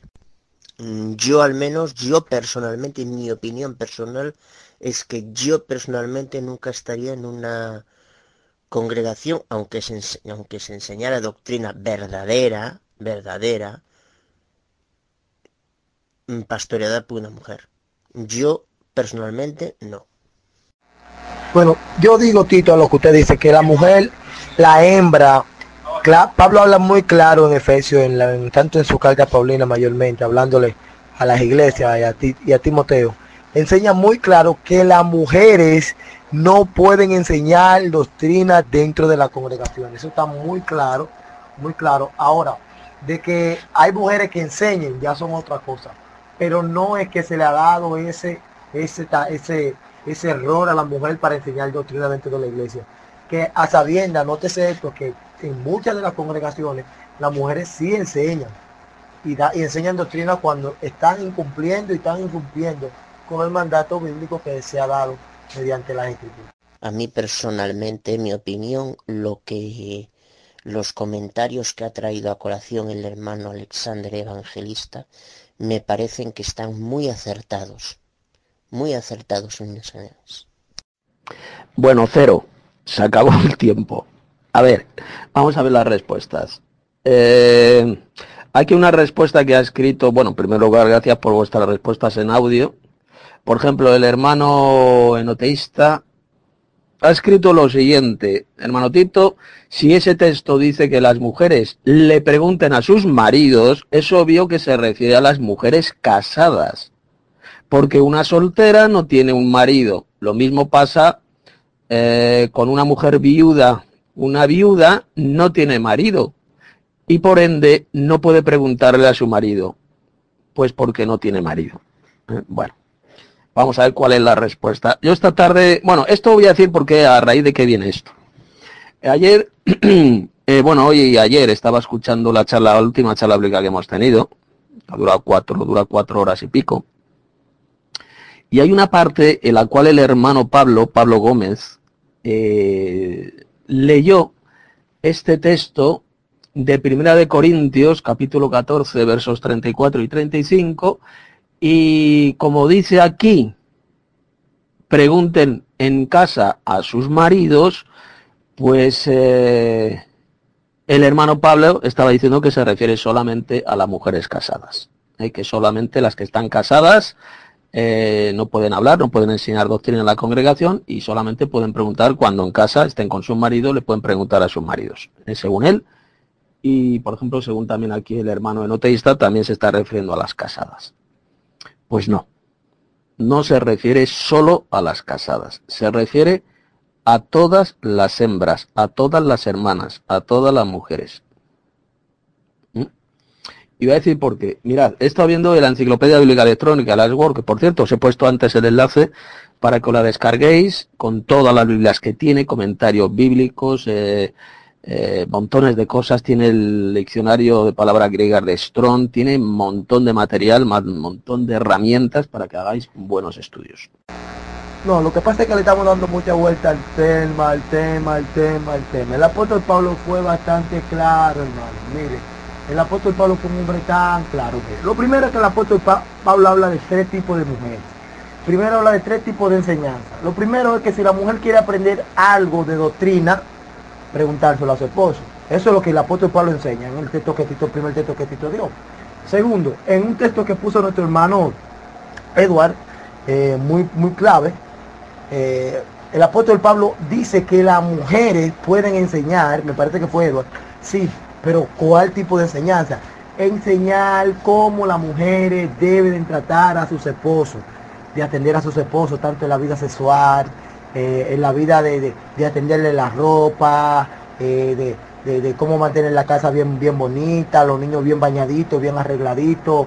Eso enseñarle a las mujeres más jóvenes. Esa enseñanza no le toca a los hombres, no le tocan a los machos. Esa enseñanza le tocan a las mujeres.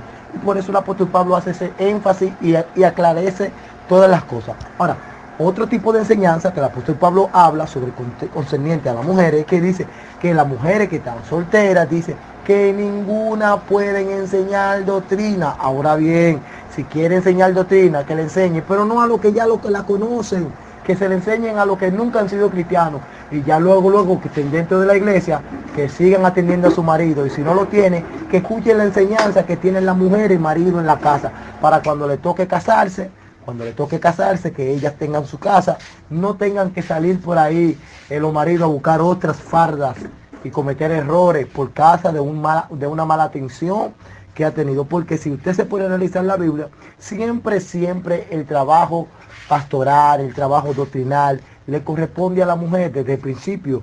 A Eva se la pusieron a Adán como ayuda idónea, no para que enseñe, no para que eh, trabaje, una ayuda, ¿cómo? ¿Qué tipo de ayuda? Vamos a analizar ese tipo. ¿Cuál fue el tipo de ayuda que, el mismo tipo de ayuda que Adán iba a estar en el campo trabajando y él iba a, iba a tener que estar criando los críos, iba a estar teniendo que atender la casa. Cuando llegue Adán del campo, eso soy yo suponiendo, hermano, que es allá dar la comida calientita en la mesa, etcétera, etcétera, etcétera, etcétera. Bien, pues la clave se encuentra en la palabra mujer, en la palabra eh, que ha sido traducida por mujer.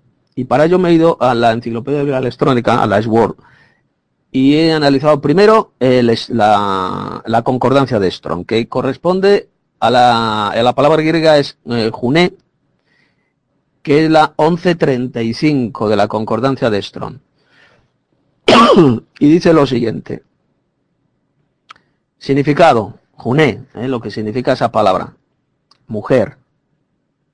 Y luego dice, específicamente esposa, casado esposa, mujer. Pero fijaos que Strong dice específicamente esposa, es decir, principalmente significa esposa. Pero también puede significar una mujer que es soltera o que es viuda, cualquier mujer. Por eso es que dice que significa en primer lugar mujer, luego dice específicamente esposa, casado, esposa y mujer.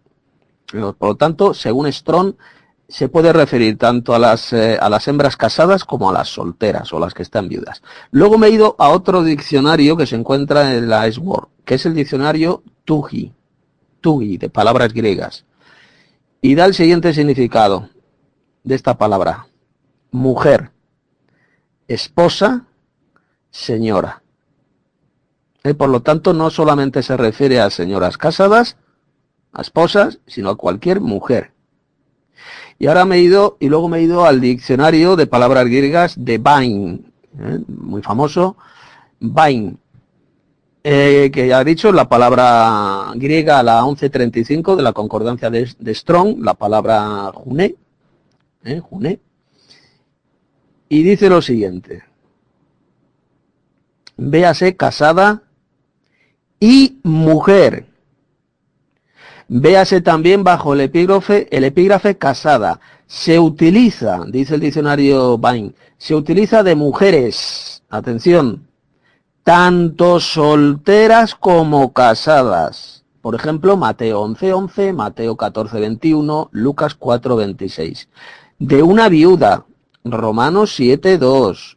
En el caso vocativo, utilizado para dirigirse a una mujer, no es un término de reproche ni de severidad, sino de cariño o respeto. Bueno, como podéis ver, según Bain, esta palabrita se puede referir tanto a señoras casadas, a hembras casadas, como a hembras solteras. Por consiguiente, cuando Pablo dijo, vuestras mujeres callen en las congregaciones, 1 Corintios 14, 34, no se está refiriendo solamente a las casadas. Aquí concretamente en este texto está hablando de las casadas exactamente porque dice pregunten en casa a sus maridos.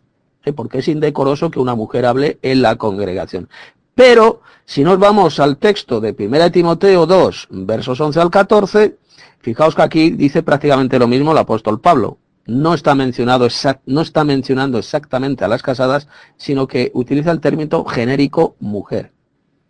Durante la enseñanza las mujeres guarden silencio con toda sumisión. Cuando se enseña doctrina, la verdadera doctrina en la congregación, en la reunión de hermanos, las hembras, sean casadas o sean solteras, tienen que estar calladitas y con toda sumisión. ¿Con toda sumisión a qué? ¿A quién? Evidentemente al varón. Ya sea su esposo, el varón, el esposo, o al varón a los varones de la congregación que están impartiendo la doctrina, la verdadera doctrina. ¿Eh?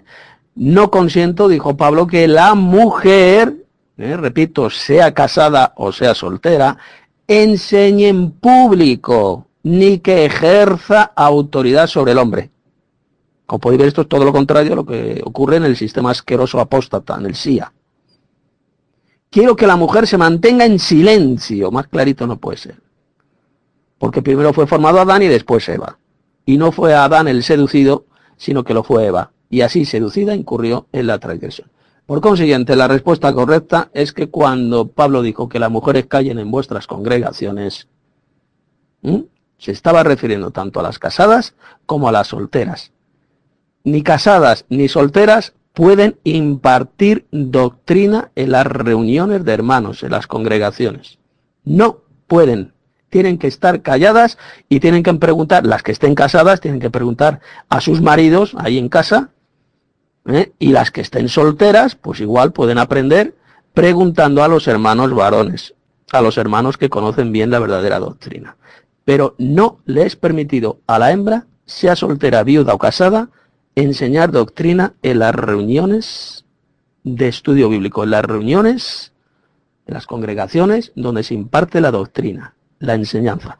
Absolutamente prohibido. Como podéis ver, esto no es lo que sucede en muchas iglesias del maldito sistema iglesiero apóstata, donde podéis ver a pastorcillas, falsas teólogas, e impartir doctrina, impartir enseñanza en la congregación.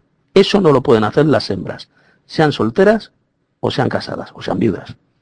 Bien, paso palabra, ya si algún hermano quiere decir alguna cosita en audio, porque dentro de 5 o 10 minutos ya me marcho a planchar la oreja. Sí, pero ahí Pablo se está refiriendo, Pablo se está refiriendo a un matrimonio cristiano, o sea, que el marido sea cristiano y la esposa sea cristiana, me parece. Y a este respecto se me acaba de acordar, se me acaba de venir a la mente unas palabras textuales dichas porque en mi opinión es el mayor farsario de la cristiandad de cuantos ha existido en todos los tiempos electo en el año 2013, llamado Jorge Mario Bergoglio, quien dijo, quiero que las mujeres lleguen a lo más alto. Se me acaba de acordar eso hasta qué punto. Eh, bueno, eh, ya, ya, se sabe perfectamente que este es un, un apóstata por antonomasia, ¿no? Pero ahora me acaban, después del, del eh, análisis que acabas de hacer, hermano Tito, se me acaba de, de acordar precisamente las palabras de este farsario en ese sentido en la, en la cabeza. Oh, hermano Pochi, lo que estamos haciendo nosotros ahora mismo, ellos se reunían, incluso si usted analiza las películas, eh, usted veía cómo era que ellos se reunían, y ahí Jesús se reunían en un monte, se reunían en una barca, hacían diferentes tipos de reuniones y allí Jesús implantaba sus enseñanzas y le enseñaba a sus discípulos las enseñanzas. Mayormente cuando él mayormente el lugar donde más enseñaba era en el Monte de los Olivos, allí era que más, con más frecuencia era que iba con los discípulos y se sentaba allí y le explicaba lo que ellos hacían en el transcurso del día en el pueblo. Bueno, mi duda es la siguiente. Buenas noches a todos. Em, primera de Corintios 3:16. Eh, ¿No sabéis que sois templo del Dios vivo y que el Espíritu de Dios mora en vosotros? Después, Eclesiastes 12:7. Y el polvo vuelve a la tierra como era y el espíritu vuelve a Dios que lo dio. Yo quiero preguntar y espero no estar en lo correcto, que mm, realmente nosotros tenemos el Espíritu de Dios ya antes de que nos bautice con el Espíritu Santo. O sea, yo entiendo que Adán es este mm, alma viviente, porque Dios le da el espíritu. Pero el tema es que si nosotros ya tenemos el, el, Espíritu de Dios, porque Él mora en el, o sea, que el templo del Espíritu de Dios es nuestro cuerpo, ¿cómo podemos después adquirir el Espíritu Santo si ya tenemos el Espíritu de Él? Yo sé que una cosa es el Espíritu Santo y otra cosa es el Espíritu, pero si ya tenemos el, el Espíritu de Él adentro, ¿cómo podemos adquirirlo después? Y em, también me da a pensar en esta doctrina de la inmortalidad, porque la doctrina de la inmortalidad dice que nosotros tenemos este un alma que cuando muere regresa a Dios y, que todo esto que vivimos em, no es más que parte de una experiencia eh, eh, del propio Dios. me gustaría escuchar sus respuestas. Bueno, soy de nuevo Tito. Eh, voy a contestar ya por último a lo que ha escrito aquí el hermano Leo. Dice él que necesita, eh, necesito explicar que el príncipe que ha de venir mencionado en Daniel 9 no es el mismo cuerno de la bestia de Daniel 7 ni el rey de Daniel 11. A ver, el príncipe que habría de venir mencionado en Daniel capítulo 9, en la famosa profecía de las 70 semanas, se refiere a Jesús.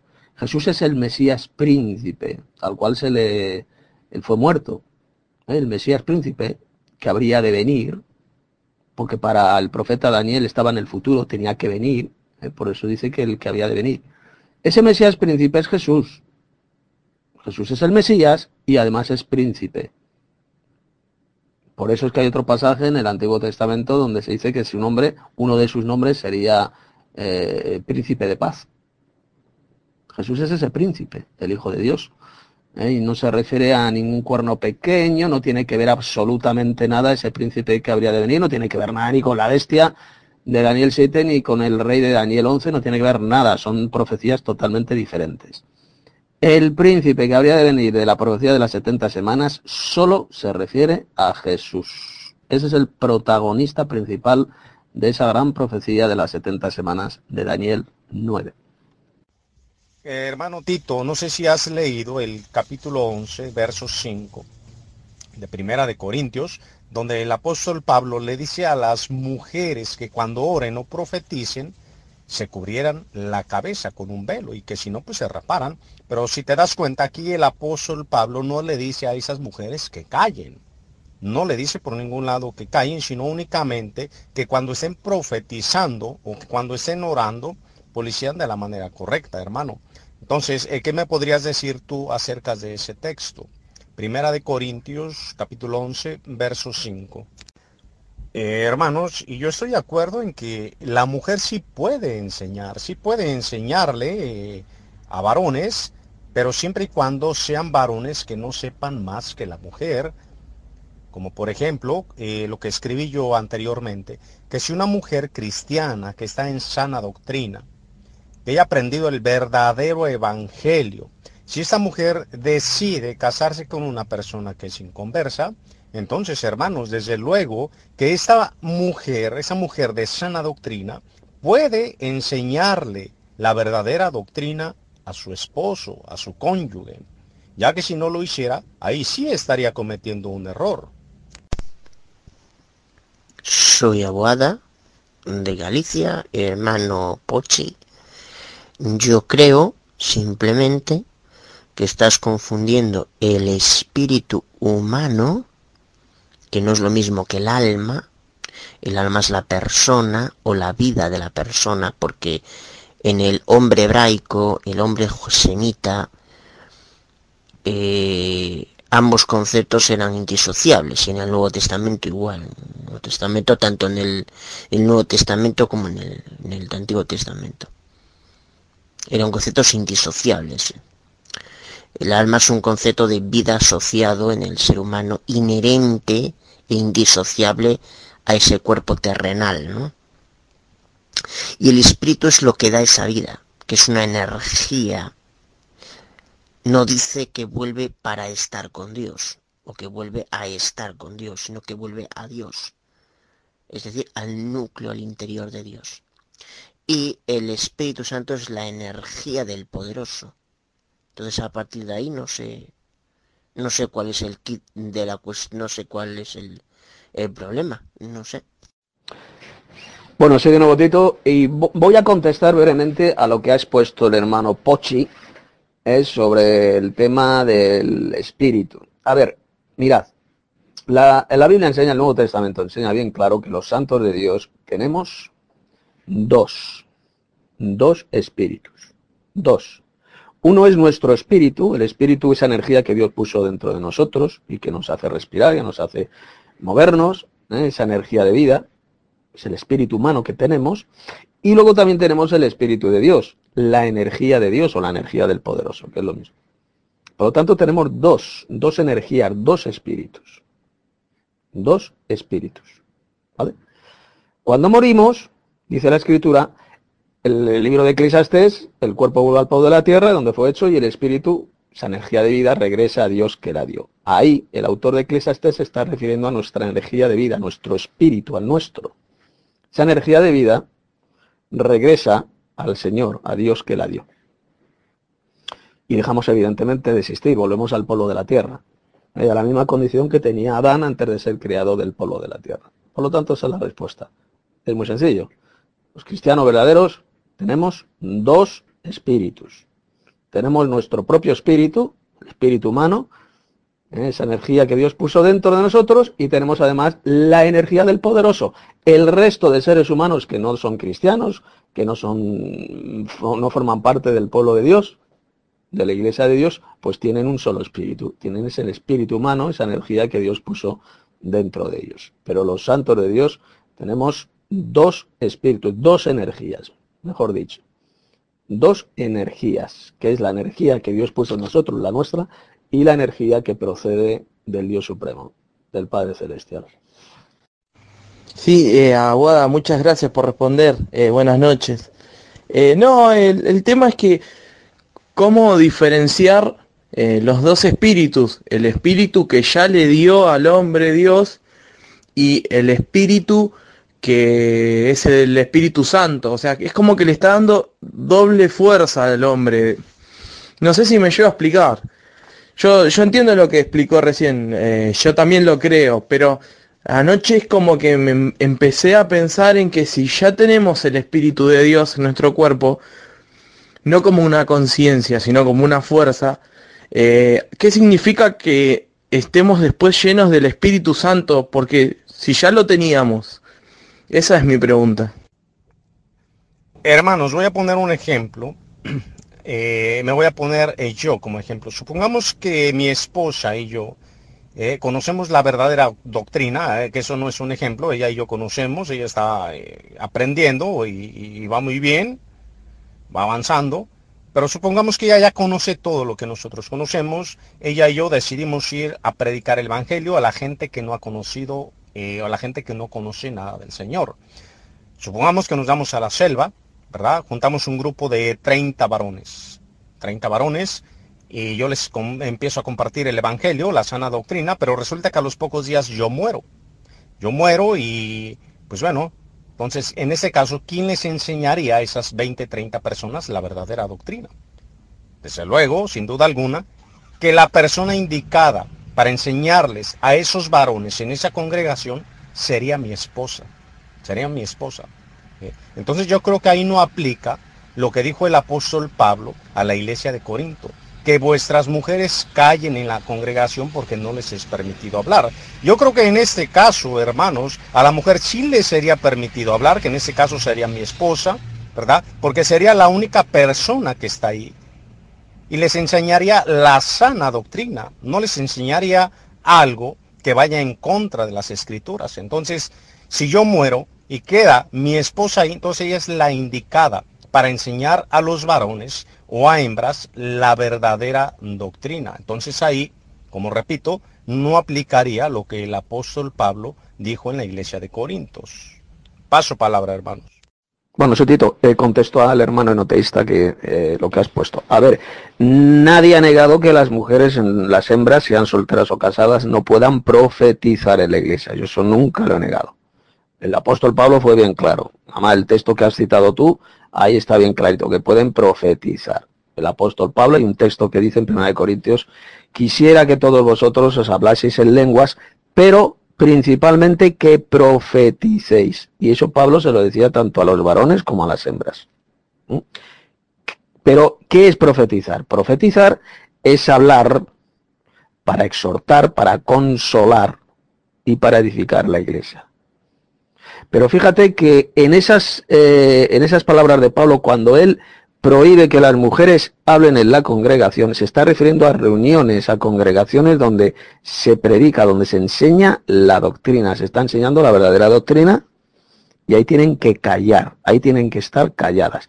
Y si quieren saber algo más de la doctrina, que pregunten a sus esposos en casa, las que están casadas.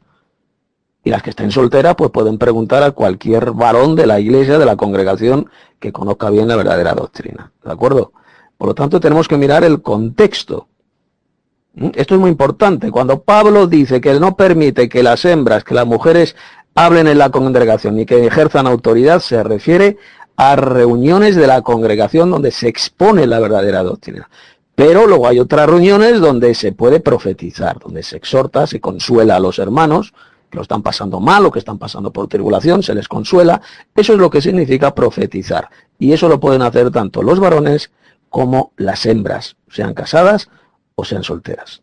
Soy Abuada. El kit de la cuestión, hermano Pochi, es que esos dos espíritus cumplen funciones diferentes, no cumplen la misma función, son energías o fuerzas de orden diferente y con funcionalidades diferentes. Eh, sí, Tito Martínez, estoy totalmente de acuerdo con lo que ha dicho el hermano enoteísta. Totalmente de acuerdo, efectivamente. El ejemplo que ha puesto es un ejemplo muy bueno, ¿eh? suponiendo que él y su esposa fueran a la selva a predicar el Evangelio y algo le ocurriera a él y muriera, pues perfectamente la esposa que conoce bien la verdadera doctrina porque se la enseñó su esposo, pues perfectamente podría enseñar a esos indígenas que no tienen ni remota idea de la Biblia ni de la verdadera doctrina, por supuesto que sí.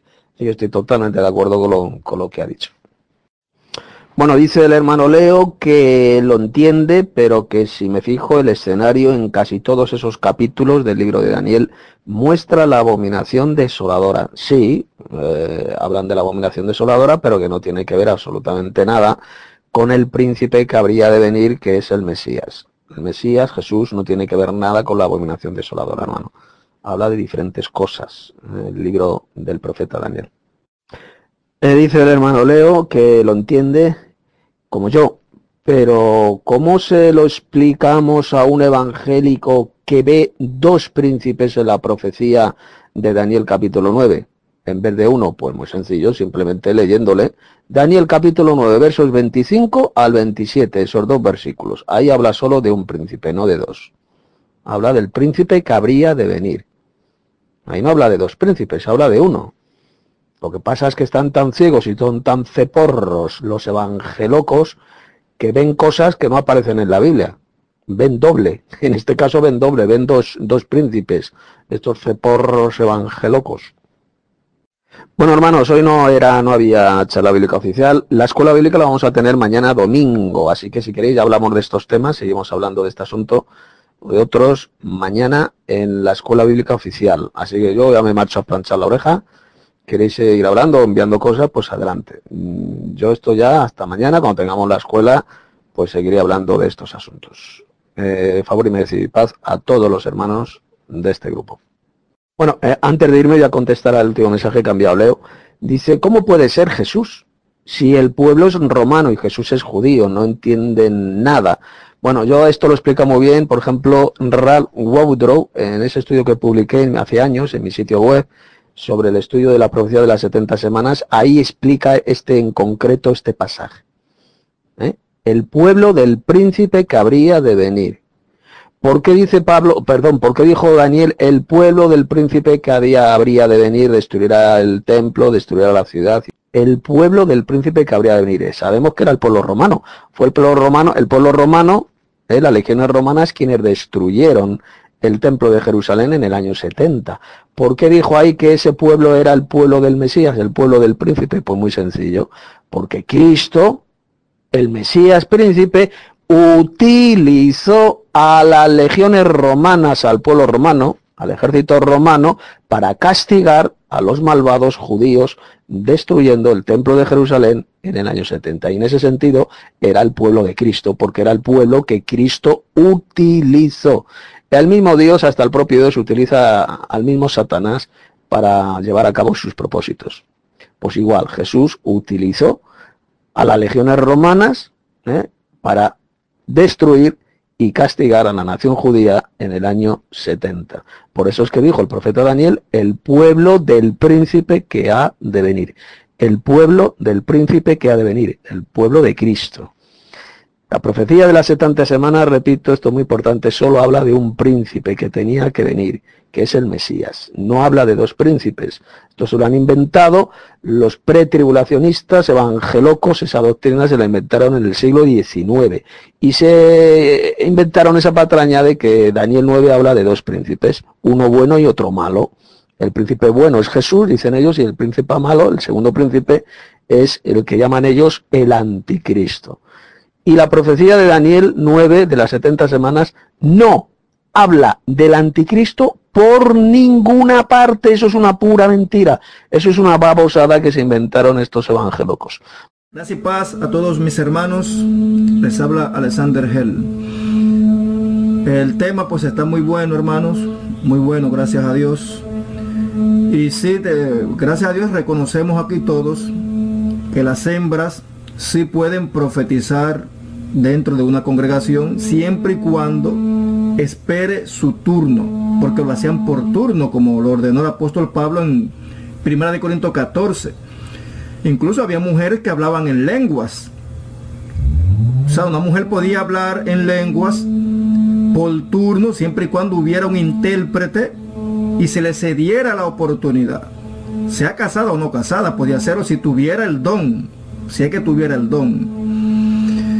Pero desde la que la mujer pueda ejercer alguna autoridad o liderazgo o títulos, pues eso no, eso está prohibido. El apóstol Pablo lo prohíbe rotundamente. No pueden ostentar ningún título de autoridad sobre los varones.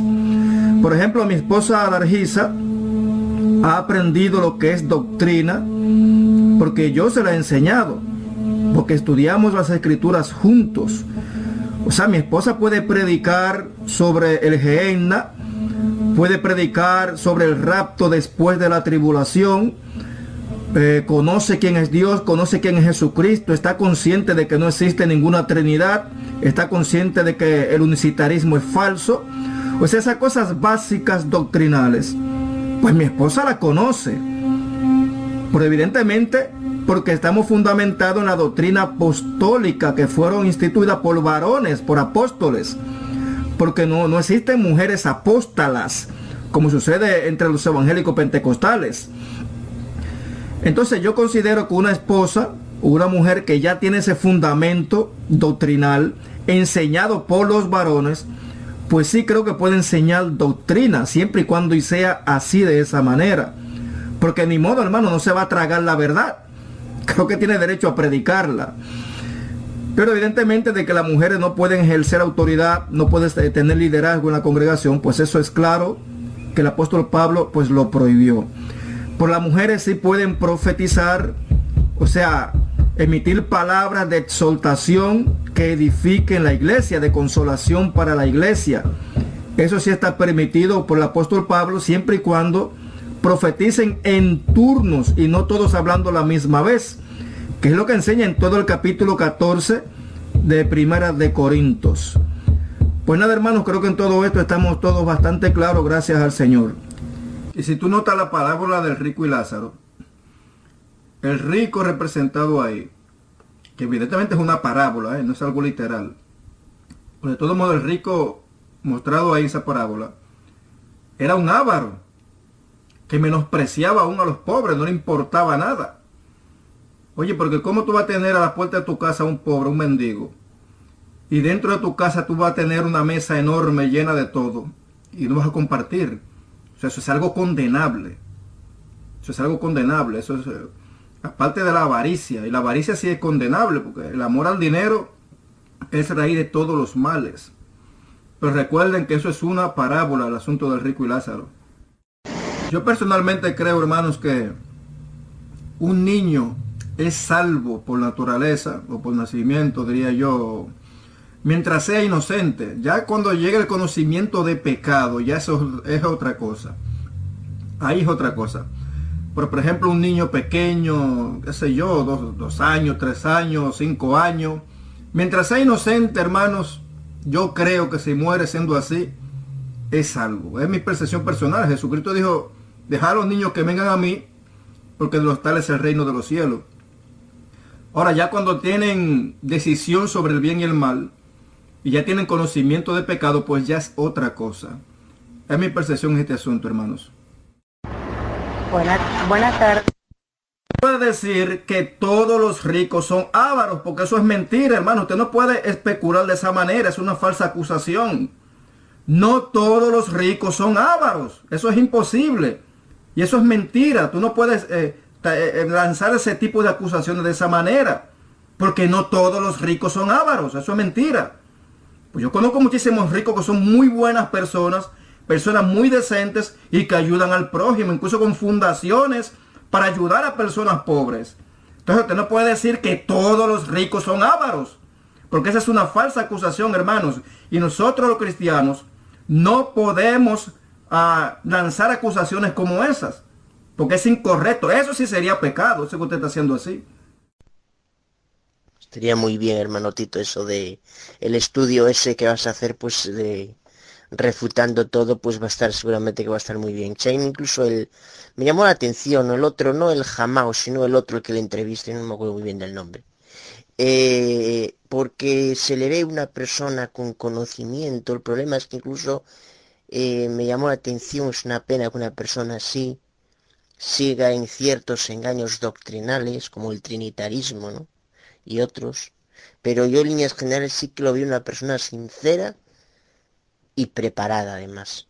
Pero no el otro, el no. El, el profeta no. Ninguno de esos pasajes, Tomás Gómez, habla de todos los ricos. ¿Eh?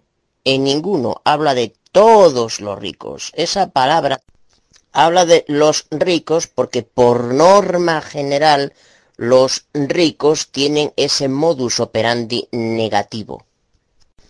No tiene nada que ver los que quieren hacerse ricos, los que viven en ambición de hacerse ricos, con los que han heredado una, una fortuna, han heredado casas, han heredado, etcétera, etcétera. Usa el cerebrito un poquito, Tomás Gómezito, aunque veo que lo tienes mal. Pero mira esos mismos pasajes, Tomás Gómez, como en tu teoría. Lo que está enseñando Pablo a los ricos es simplemente eso, a ser generosos con los necesitados. No lo está condenando, simplemente le está diciendo, sean generosos con los necesitados, porque en verdad la avaricia, el ser avaro, sí que es condenable. Y yo te digo que no solamente los ricos podrían ser ávaros, incluso hay pobres que son ávaros. Y yo te digo, te digo una cosa a ti, un pobre no va a alcanzar la vida eterna por ser pobre. ¿O tú crees que por ser pobre se alcanza la vida eterna, hombre? ¿Pero qué es lo que pasa, Tomás Gómez? Hermano, y bueno, voy a pedir disculpas porque está bien, a veces exagero, pero yo creo que los que se hacen ricos, o sea, los que hacen la riqueza, no son buenos. Ya, los hijos de esa gente que hicieron la riqueza, a quienes les quedan esas riquezas, pueden tener otra mentalidad y otro pensamiento, algunos, porque ellos no pelearon por la riqueza. Ellos la, heredaron, es diferente pueden muchos tener otro pensamiento. Pero todo y eso influyendo de cómo son criados. Porque hay personas que dan riqueza, compa, que son peores hasta que los que la hicieron. Hermano, pero solamente basta que ustedes lean la carta a Filemón. Por eso, eso es una epístola que está en el Nuevo Testamento, señores. ¿O es que ustedes nunca la han leído? Es una epístola cortita que solamente lleva como una página. Una página creo que lleva, una página y media. Y ustedes se van a dar cuenta que la persona a la cual Pablo le está hablando es un hombre rico y también es cristiano. Un hombre que tiene tanta riqueza que incluso tenía esclavos, servidores en su casa. Y Pablo no lo está condenando, Pablo le está pidiendo un favor a ese hombre rico que también era cristiano y que era muy amigo del apóstol Pablo. Entonces me va usted a decir que personas como, como este Filemón se va a condenar simplemente porque tiene dinero. Pero ¿qué pasa, hombre? Los consejos bíblicos del Nuevo Testamento lo que enseñan es a, los ricos a no ser ávaros y a ayudar al necesitado. Eso es lo único que se enseña. Porque la avaricia y el amor al dinero sí que es condenable. Personas que solo viven para hacerse ricos, pendientes solamente a obtener riqueza y dinero, sí que es condenable. Pero un rico, por ser rico, no se va a condenar. Se, se condenará por ser avaro, pero no por ser rico. Entonces, un rico cristiano como Filemón, por ejemplo, que ayuda al necesitado, que le da comida al necesitado y ayuda a los cristianos. ¿Y cómo creen ustedes que se va a condenar? ¿Pero qué les pasa a ustedes, hombre? Bueno, soy Tito Martínez, ya es el último mensaje, pues me voy a planchar la oreja. Dice Tomás Gómez que todos los ricos son avaros. es una estupidez, una payasada. Es como si yo digo, todos los pobres son gilipollas. Todos los pobres. ¿Eh? Pues eso es una gilipollez. Pues igual de gilipollez es lo que tú has dicho, Tomás Gómez, de que todos los ricos son avaros. No, hermano Alexander, no estoy diciendo eso. Digo que el rico siempre es avaro yo todavía no conozco un rico que sea eh, eh, que, que, que, sea como generoso, ¿ah? que dé de sus riquezas, que ayude a, pueblos enteros. ¿ah? No conozco. Siempre dan limosnas. Una pregunta, Tomás Gómez, una pregunta. Si te dan la oportunidad de hacerte multimillonario de forma legal, ¿tú lo rechazarías o lo aceptarías? Y bueno, como muy bien dice el hermano Alexander Gel, efectivamente, leer la epístola de Pablo a Filemón, que era un era un hermano, era un hermano, ¿eh? y era, era rico, porque tenía esclavos. Por ejemplo, tenía el esclavo este onésimo, que se le había escapado, y que luego el apóstol Pablo se lo reenvió al hermano Filemón. ¿eh? Y era un hermano que era rico, por lo tanto, eso que dice que Tomás Gómez, que todos los ricos se van a condenar, o sea, eso es una imbecilidad que yo no sé dónde la ha sacado. Eso la Biblia no lo enseña por ninguna parte. Si todos los ricos se condenaran, entonces, según Tomás Gómez, nuestro padre Abraham también se va a condenar porque él era muy rico. ¿eh? Y también según, según este el Tomás, eh, Filemón se va a condenar y otros muchos ¿eh? que a lo largo de la historia pues han tenido dinero, han sido personas ricas, eh, eso, eso que dice Tomás también de que todos los todos los ricos son avaros, pues es una estupidez también, repito, eso es una babosada, una tontería, eso no es así. Muchos ricos sí que son avaros y son ladrones porque se han enriquecido de forma ilícita, robando a otros, pero hay otros ricos que no, que se han enriquecido por de forma eh, honrada, eh, con su trabajo, y ayudan a otros también. O sea, no, no ponen la ambición por el dinero, no ponen su esperanza en las riquezas, ¿eh? pero los que sí se van a condenar son los que pongan su esperanza en las riquezas, los que amen las riquezas, es decir, los que sean avaros, eso sí se condenarán. Pero lo que no se puede decir, Tomás, es que todos los ricos son avaros. Esto es como si yo digo, que todos los pobres son unos retrasados mentales. Pues eso sería una estupidez, ¿verdad? Pues así de estúpido es lo que tú has dicho, Tomás. Hermano Edward, esos pasajes que tú estás poniendo ahí, claro que hablan de las riquezas celestiales, de las cosas que nos esperan en el futuro, pero no tiene nada que ver con lo que estamos aquí hablando. Porque es que no hay un pasaje bíblico que diga que un rico se condena por el simple hecho de ser rico. Es que no existe ese tipo de pasajes. Incluso en muchos pasajes bíblicos que ya hemos posteado arriba, lo que se está aconsejando, lo que Pablo aconseja a los ricos, es a no ser ávaros, sino a compartir con los necesitados. Y si Pablo está dando ese tipo de consejo, es porque sabe que muchos ricos que sí comparten y ayudan al necesitados, es porque han de ser salvos. Entonces, si tomamos a demanda de que todos los ricos se condenan, entonces este Filemón, que es cristiano, amigo del apóstol Pablo, pues se va a condenar al lago de fuego también simplemente por ser rico. Y esa es una tontería, hermano, una tontería. Noten que esa carta a Filemón es una epístola del Nuevo Testamento, hermanos, dirigida a un hombre rico y cristiano, que evidentemente no se va a condenar por ser rico, sino que se ha de salvar siendo rico y cristiano. Así que debemos de ser justos en lo que pensamos, hermanos. Claro que lo aceptaría, hermano. ¿Cómo no lo voy a aceptar? En forma legal y me van a dejar ser multimillonario. Pero sepan lo que desde ahí para abajo, apenas que reciba eso, como lo hago porque Dios te, tengo un negocio gracias a, y a la gloria de Dios, a la honra y gloria del Señor. Tengo un negocio de embobinado, los que saben que es embobinar saben que es un buen negocio. Y, le voy a decir que plata no tengo casi en el banco porque todo lo, trato ¿no? en el amor del Señor y, como Dios me ha mostrado desde chico, desde joven, yo soy una persona que da. Pero déjame decirte que si a mí me hacen millonario de forma legal y todo eso, hasta usted le mando plata, hermano.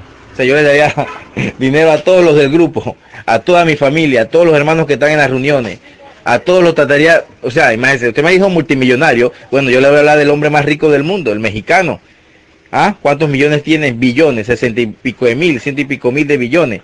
Bueno, reparta eso, un millón a cada persona, a ver cuántas miles de personas serían. Bueno, mis hermanos, se despide Alexander Hell. Ah, hasta mañana, que todos descansen, que duerman bien. Y seguimos mañana en cualquier otro tema que ustedes pues decidan traer a colación en este buen grupo. Hasta mañana. Exacto, hermano. El rico no se condena por ser rico, el rico se condena porque es un avaro.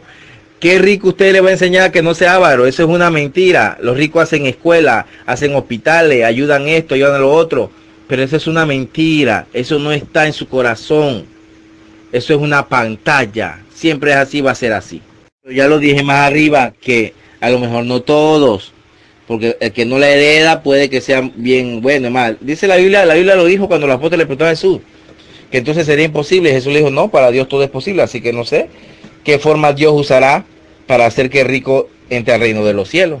Eso ya es entre Dios y el rico.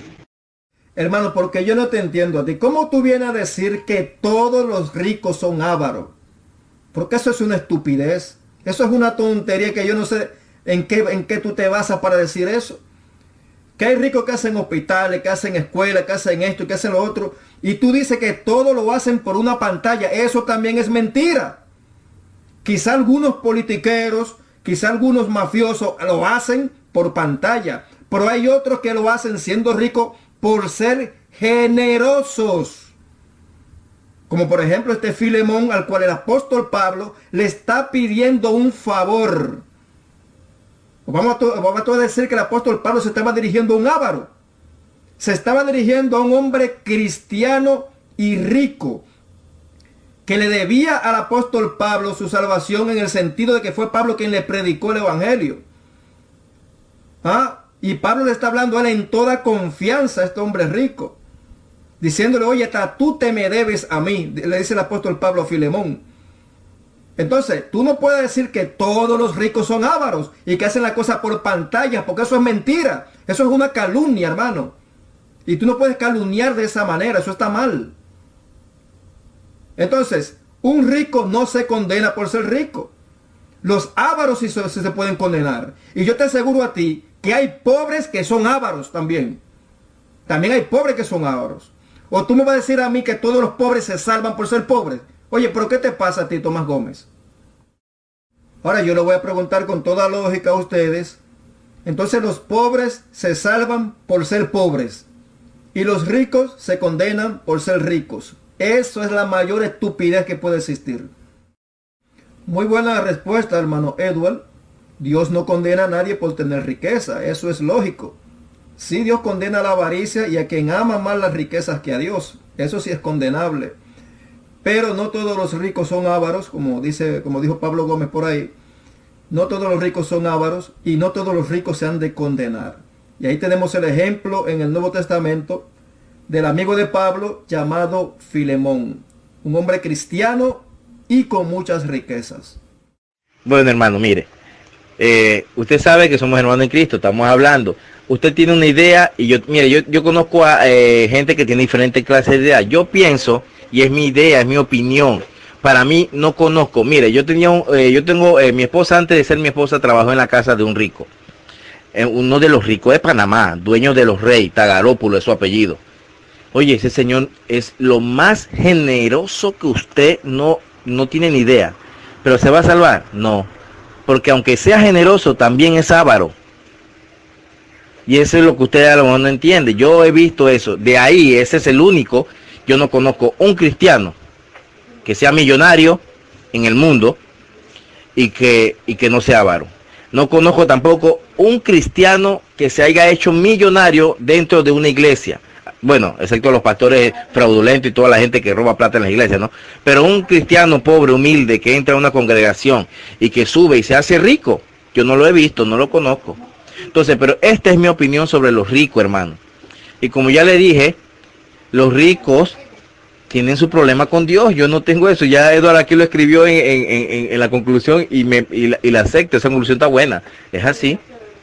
Acuérdese, hermano él también que las riquezas del mundo son de nosotros. La, la, las riquezas del rico nos pertenecen, dice la palabra. ¿En qué forma? Yo les puedo decir que en muchas formas, porque estoy, yo estoy clarito en eso. Pero, pero no, hermano, yo no, yo no he dicho eso. Para mí, todos los ricos tienen que verse con Dios. Estoy de acuerdo con lo que el hermano Alex dijo arriba y eso es, la conclusión está buena. Pero hay, hay mundanos, hay, hay pobres que se van a, quedar, que se, que se van a perder. ¿Por qué? Porque también son ávaros y son pobres, porque son mezquinos, porque no tienen amor. El primer fruto para mí del espíritu es el amor y si la persona no lo tiene, sea rico, sea pobre, no se va a salvar. Así de sencillo. Pero para los ricos, como, como, como creo que lo plasmó el, el hermano Edward, tiene que tener cuidado.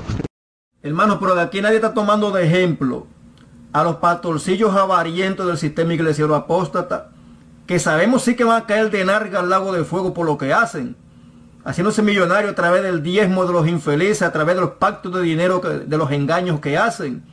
Aquí no estamos hablando de ese tipo de gentuza, porque eso, eso sí son, van a ser combustible para el lago de fuego, ese tipo de gente. No es a eso que nos estamos refiriendo.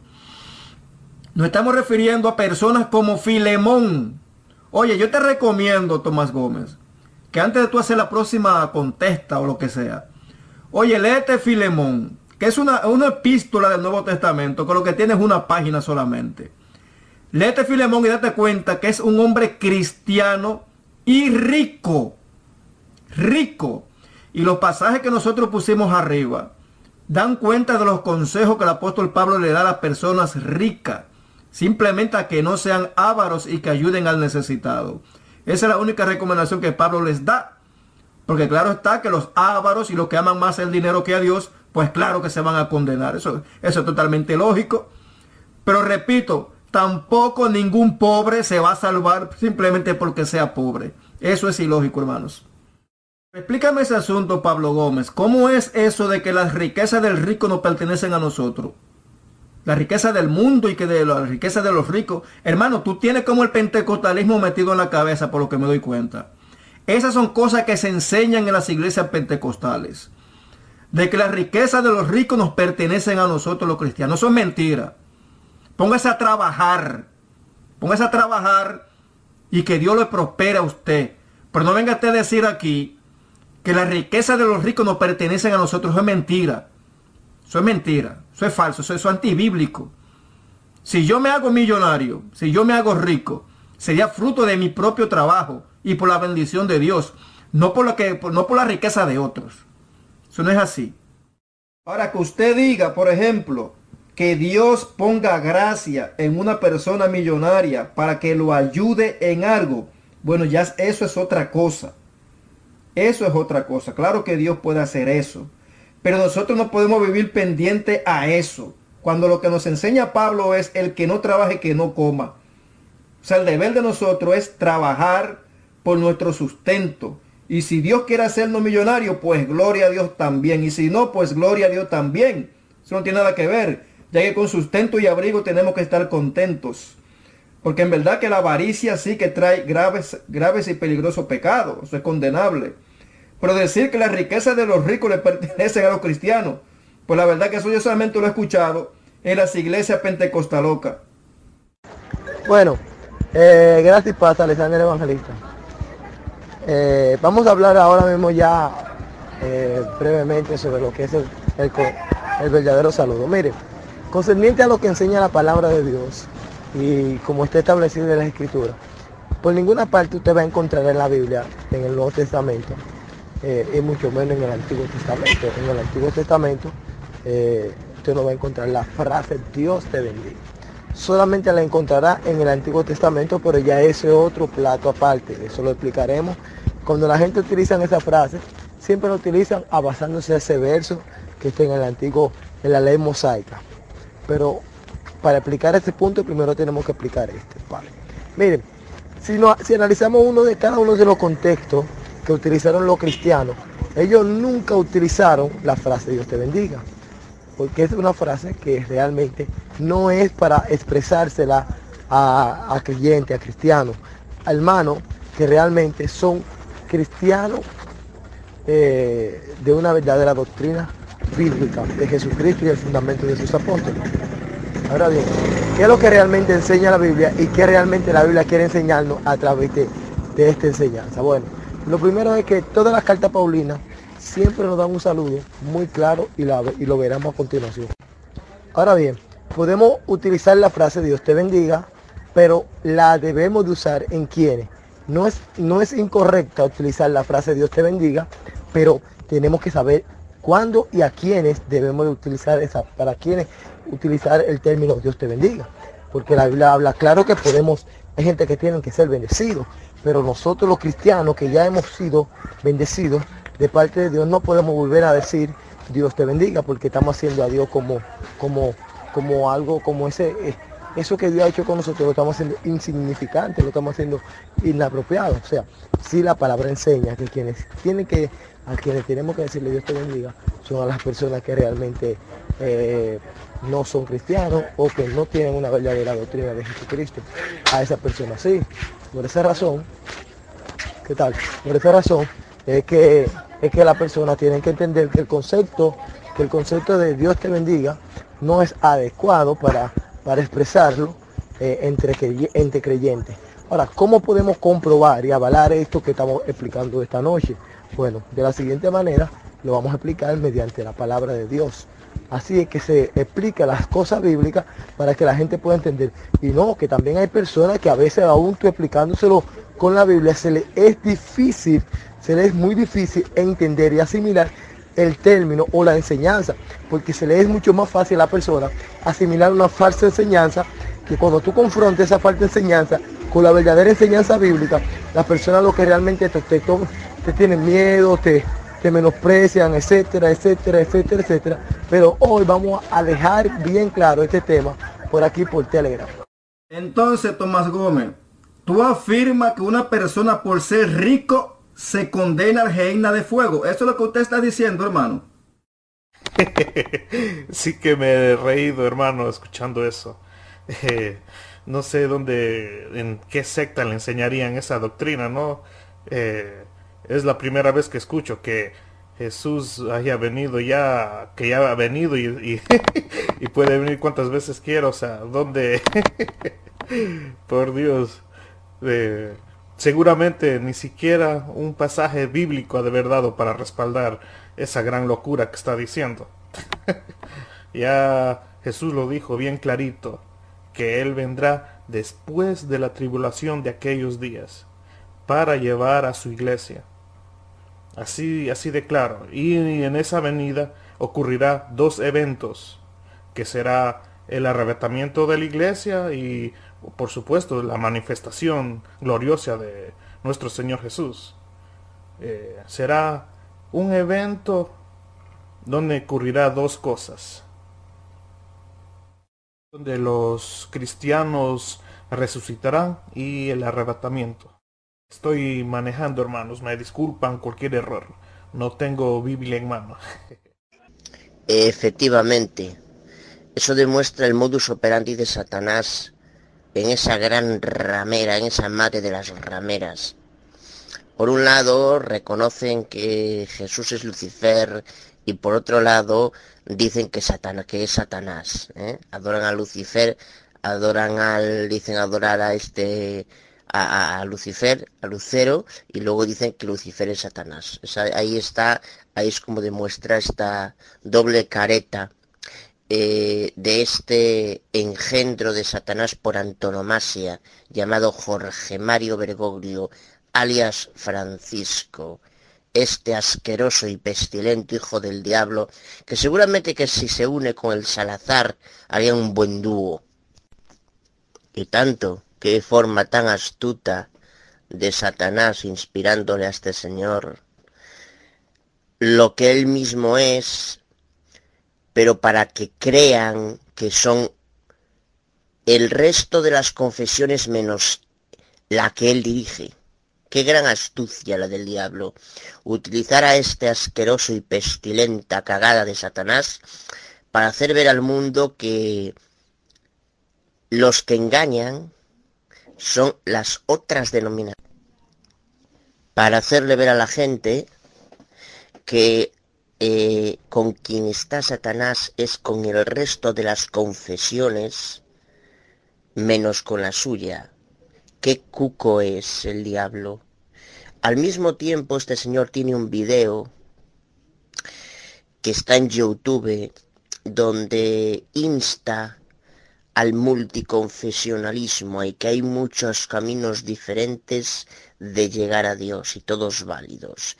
Seas judío anticristiano, seas musulmán, seas lo que seas. He ahí qué astucia tiene Satanás a la hora de utilizar a esta asquerosa cagada suya para retorcer hábilmente las cosas y hacer ver a la gente que lo blanco existe pero no está ahí en esa gran asquerosa ramera qué astucia la de ese apestoso y asqueroso engendro de Satanás a la milbillonésima potencia llamado Jorge Mario Bergoglio, defensor de los maricones, ese Bergoglio. Eh, a ese sí que Satanás le fundó, le fundió todos los cables del cerebro y no es que eh, mire que Jesús va a venir eh, ¿cómo se dice? En la hora, no vamos a saber la hora, pero, o sea, su regreso va a ser atronador. Todo el mundo se va a dar cuenta. Lo único que no sabemos es a qué horas va a ser cuando Jesús venga. Eh, me disculpo, o sea, decir que esos ricos de la palabra, que en ese tiempo, en el Antiguo Testamento, eran ricos, como los que había en ese tiempo también, que eran malos, eh, es totalmente eh, lo contrario. Imagínense que eh, Abraham, cuando fue y peleó, no tomó ni su parte. Le dejó todo a los demás y él no tomó ni su parte. Así es, mi hermano Dante. Bueno, lo importante de esto es lo siguiente, hermano, es que para poder entender esto, hay que entender, para poder entender su segunda venida, hay que entender muy claro sobre lo que es la gran tribulación. Eso es sencillo. El mismo Jesús enseña en el capítulo 24 eh, de Mateo, verso 3. Los discípulos le hacen una pregunta. Voy a poner el texto aquí a continuación para que vean. Hermano, gracias y paz. Indiscutiblemente la iglesia pasa por la tribulación desde el punto de vista no es de que por qué Dios va a permitir esto o por qué aquello por qué aquello. El problema es que donde quiera que la Biblia aparece la palabra venida, siempre se está refiriendo al mismo evento y no hace una distinción entre un evento y otro. Jesús aparecerá por segunda vez sin relación alguna con el pecado para salvar a los que le esperan. Mateo 24.3 los discípulos le preguntaron, dinos, ¿cuándo serán estas cosas y qué señal habrá de tu venida y del fin del siglo?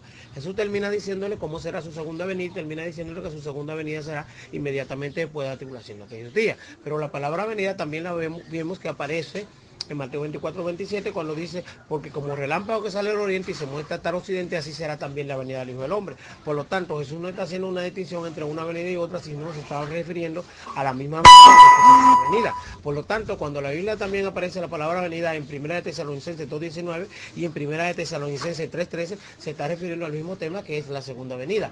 Por lo tanto, también podemos ver la segunda venida en 1 de Tesalonicenses 4.15 que dice, eh, y nosotros los que vivimos, que habemos quedado hasta la venida del Señor, no precederemos a los que durmieron, porque el Señor mismo, con voz de mando, con voz de arcángel, con trompeta de Dios, descenderá del cielo y los muertos en Cristo resucitarán primero. Luego nosotros los que vivimos, que habemos quedado, seremos transformados para recibir al Señor en el aire.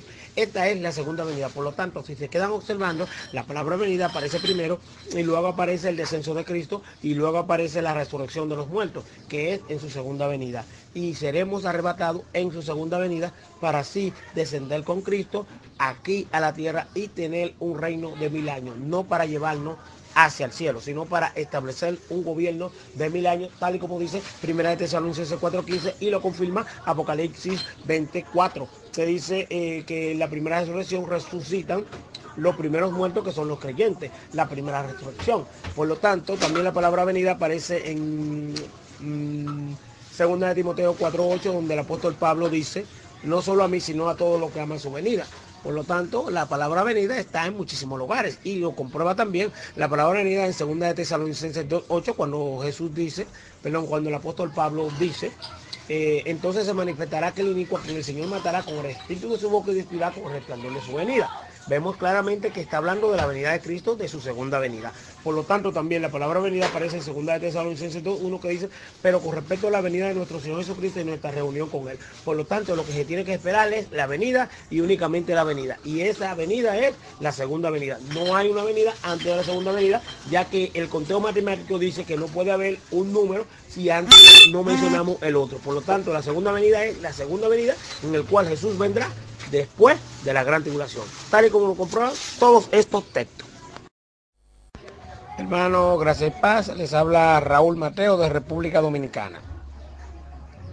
Para mandar otro audio y hacerle el análisis de lo que acaba de decir, estamos mirando que la Biblia menciona la palabra venida en muchos lugares y también la Biblia dice que Jesús viene con las nubes, también la Biblia dice que Jesús viene en un caballo blanco, que viene como un relámpago, que viene como un ladrón. ¿eh? En todos estos lugares que la Biblia menciona la venida de Cristo, la menciona de diferentes maneras, pero siempre se refiere a un mismo evento. Y ese es el punto que tenemos que ver. La venida que aparece en Primera de Tesalonicenses 4.15 es la misma venida que aparece en Segunda de Tesalonicenses 2.8 y la misma venida que aparece en Segunda de Tesalonicenses 1 del 6 al 10, que dice, y vosotros que sois atribulados, daros reposo junto con nosotros cuando se manifiesta el Señor Jesús desde el cielo con los ángeles de su poder en llamas de fuego. Para dar retribución a los que no conocen a Dios y obedecen el Evangelio de nuestro Señor Jesucristo, excluido de la presencia del Señor y de la gloria de su poder cuando, cuando vengan aquel día. Por lo tanto, eso está clarísimo. La palabra venida se habla de diferentes maneras, pero siempre refiriéndose al mismo evento. Gracias y paz, hermano Alexander. El pasaje que usted pegó y estando él sentado en el monte de los olivos, los discípulos se le acercaron aparte diciendo, dinos cuándo serán estas cosas, qué señal habrá de tu venida y del fin del siglo.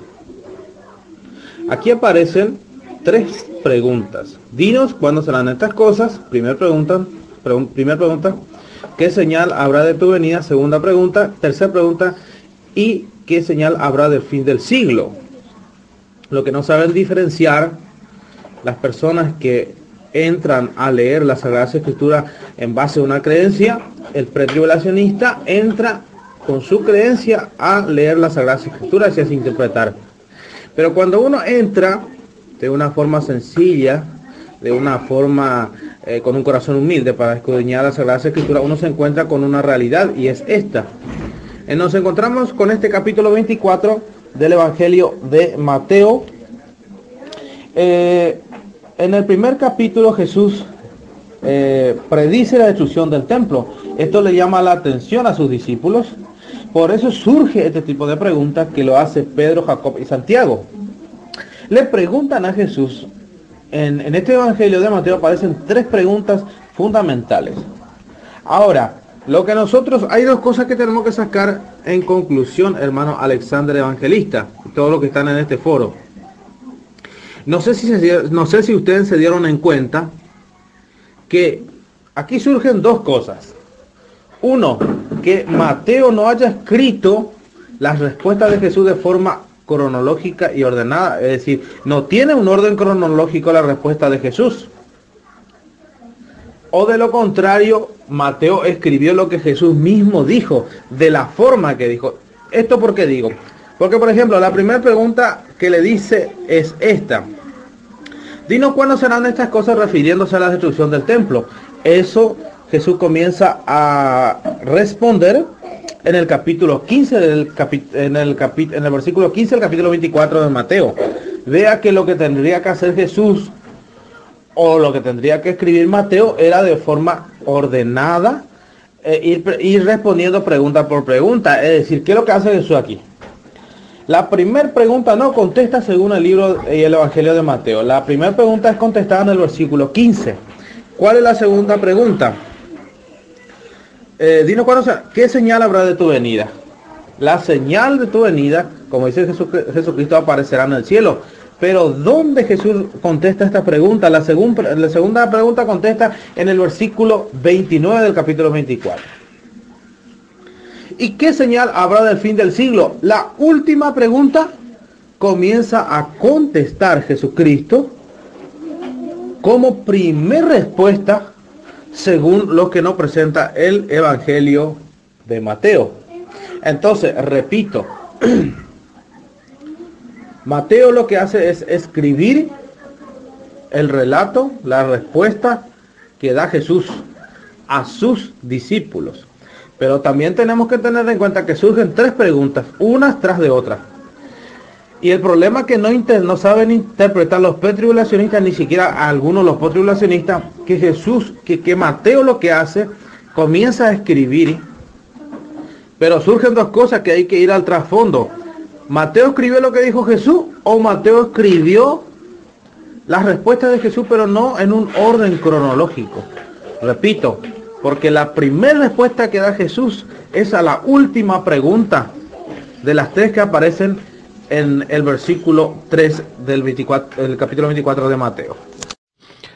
Pues buenas noches hermanos, aquí en España, soy Tito Martínez y bueno, hoy no tenemos charla bíblica, no tenemos charla bíblica oficial, la vamos a tener mañana domingo.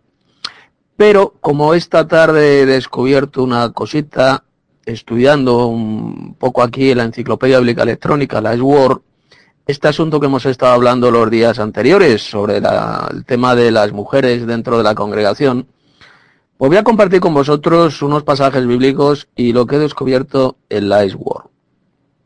Los textos que voy a leer eh, se encuentran en Primera de Corintios y en Primera de Timoteo. Vamos a leer primero el de Primera de Corintios 14, 34 y 35. Dice así.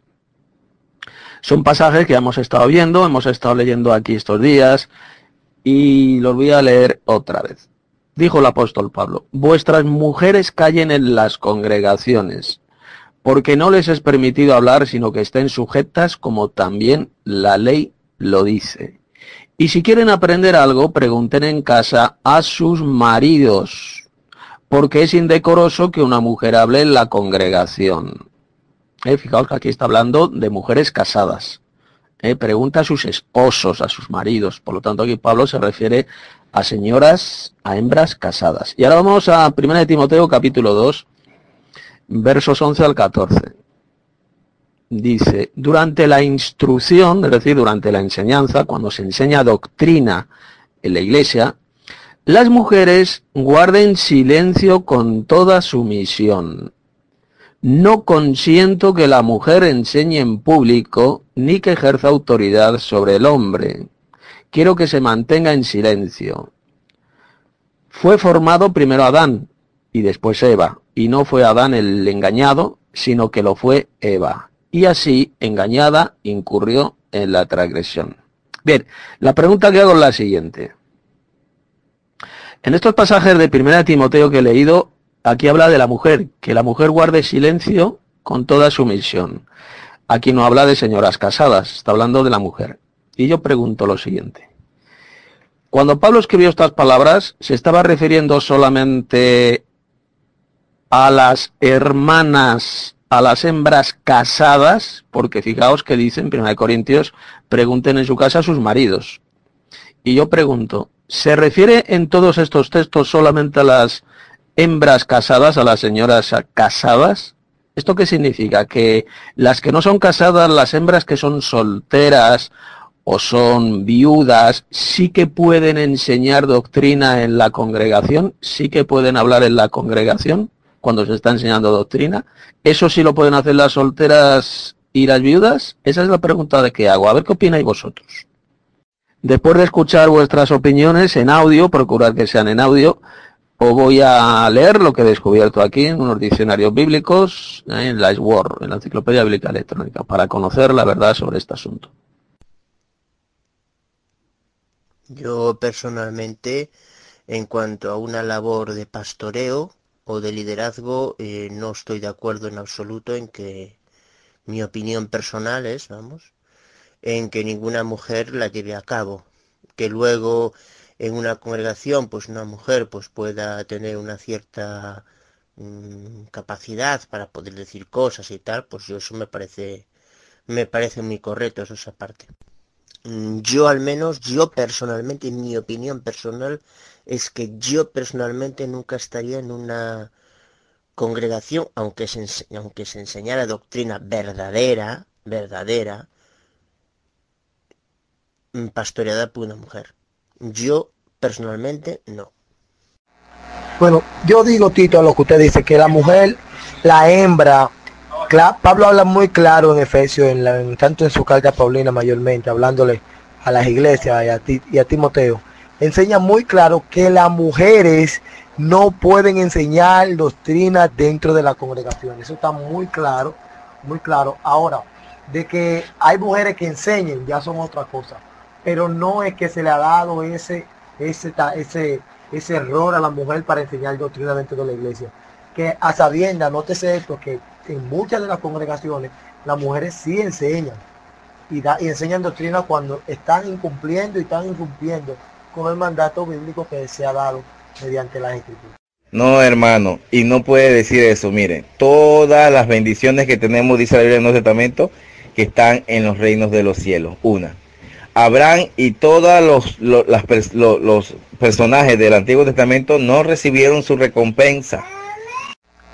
Lo que pasa es, hermano Tito, que el apóstol Pablo habla de dos clases de mujeres. Primero habla de las mujeres que está casada. Primero la mujer que está casada debe sujetarse para tomar la decisión de enseñar dentro de la congregación. Ella debe consultar con su esposo todo lo que ella quiera aprender o enseñar. Ahora bien, si la Biblia enseña, y es muy claro el apóstol Pablo, ahí entra otro tipo de enseñanza, que la mujer puede enseñar, pero a quiénes? A las otras mujeres, pero a enseñar que a cómo tratar a sus esposos, a las mujeres más jóvenes, cuando, cuando vayan a casarse, ya sepan cómo vayan a tratar a sus esposos, cómo deben de tratarlos.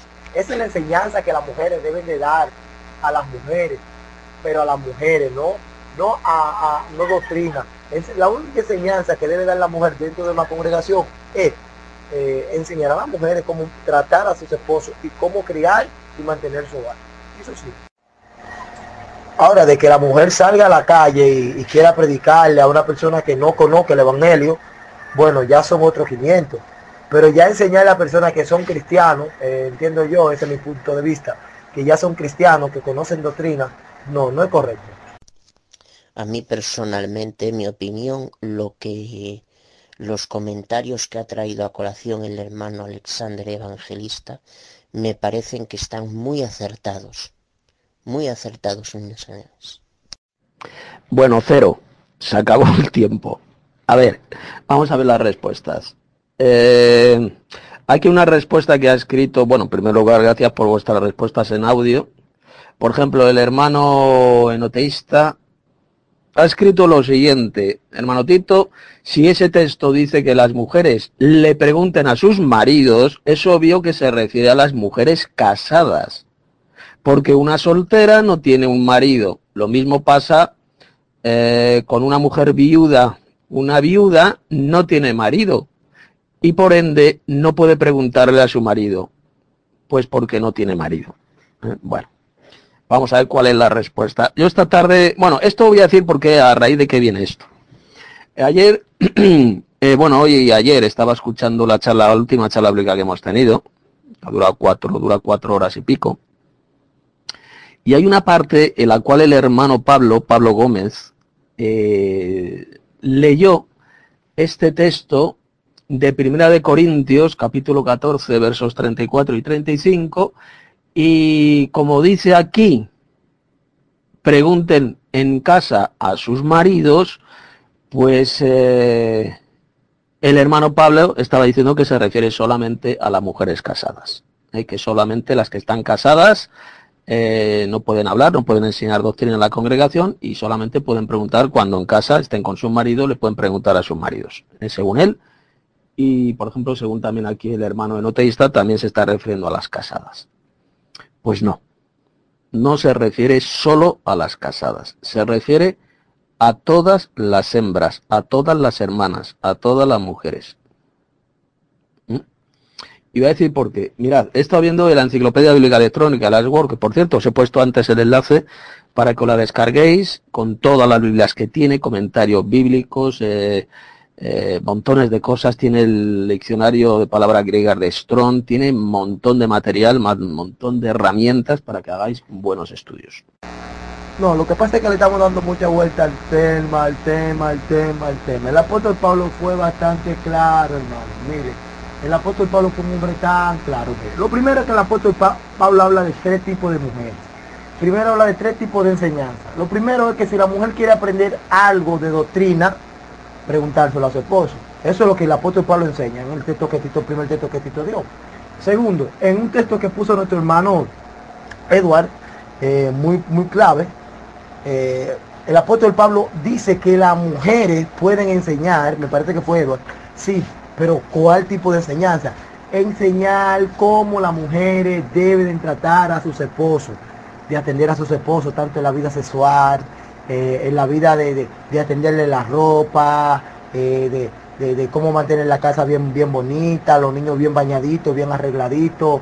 Eso enseñarle a las mujeres más jóvenes. Esa enseñanza no le toca a los hombres, no le tocan a los machos. Esa enseñanza le tocan a las mujeres. Y por eso el apóstol Pablo hace ese énfasis y, y aclarece todas las cosas. Ahora, otro tipo de enseñanza que el apóstol Pablo habla sobre concerniente a las mujeres, que dice que las mujeres que están solteras, dice que ninguna pueden enseñar doctrina. Ahora bien, si quiere enseñar doctrina, que le enseñe, pero no a lo que ya lo que la conocen que se le enseñen a los que nunca han sido cristianos. Y ya luego, luego que estén dentro de la iglesia, que sigan atendiendo a su marido. Y si no lo tiene, que escuchen la enseñanza que tienen la mujer y marido en la casa para cuando le toque casarse, cuando le toque casarse, que ellas tengan su casa, no tengan que salir por ahí eh, los maridos a buscar otras fardas y cometer errores por causa de, un de una mala atención que ha tenido. Porque si usted se puede analizar la Biblia, siempre, siempre el trabajo pastoral, el trabajo doctrinal, le corresponde a la mujer desde el principio. A Eva la pusieron, se la pusieron a Adán como ayuda idónea, no para que enseñe, no para que eh, trabaje, una ayuda, ¿cómo? ¿Qué tipo de ayuda? Vamos a analizar ese tipo. ¿Cuál fue el tipo de ayuda que, el mismo tipo de ayuda que Adán iba a estar en el campo trabajando y él iba a, tener que estar criando los críos, iba a estar teniendo que atender la casa. Cuando llegue Adán del campo, eso soy yo suponiendo, hermano, que es allá dar la comida calientita en la mesa, etcétera, etcétera, etcétera, etcétera. Bien, pues la clave se encuentra en la palabra mujer, en la palabra eh, que ha sido traducida por mujer.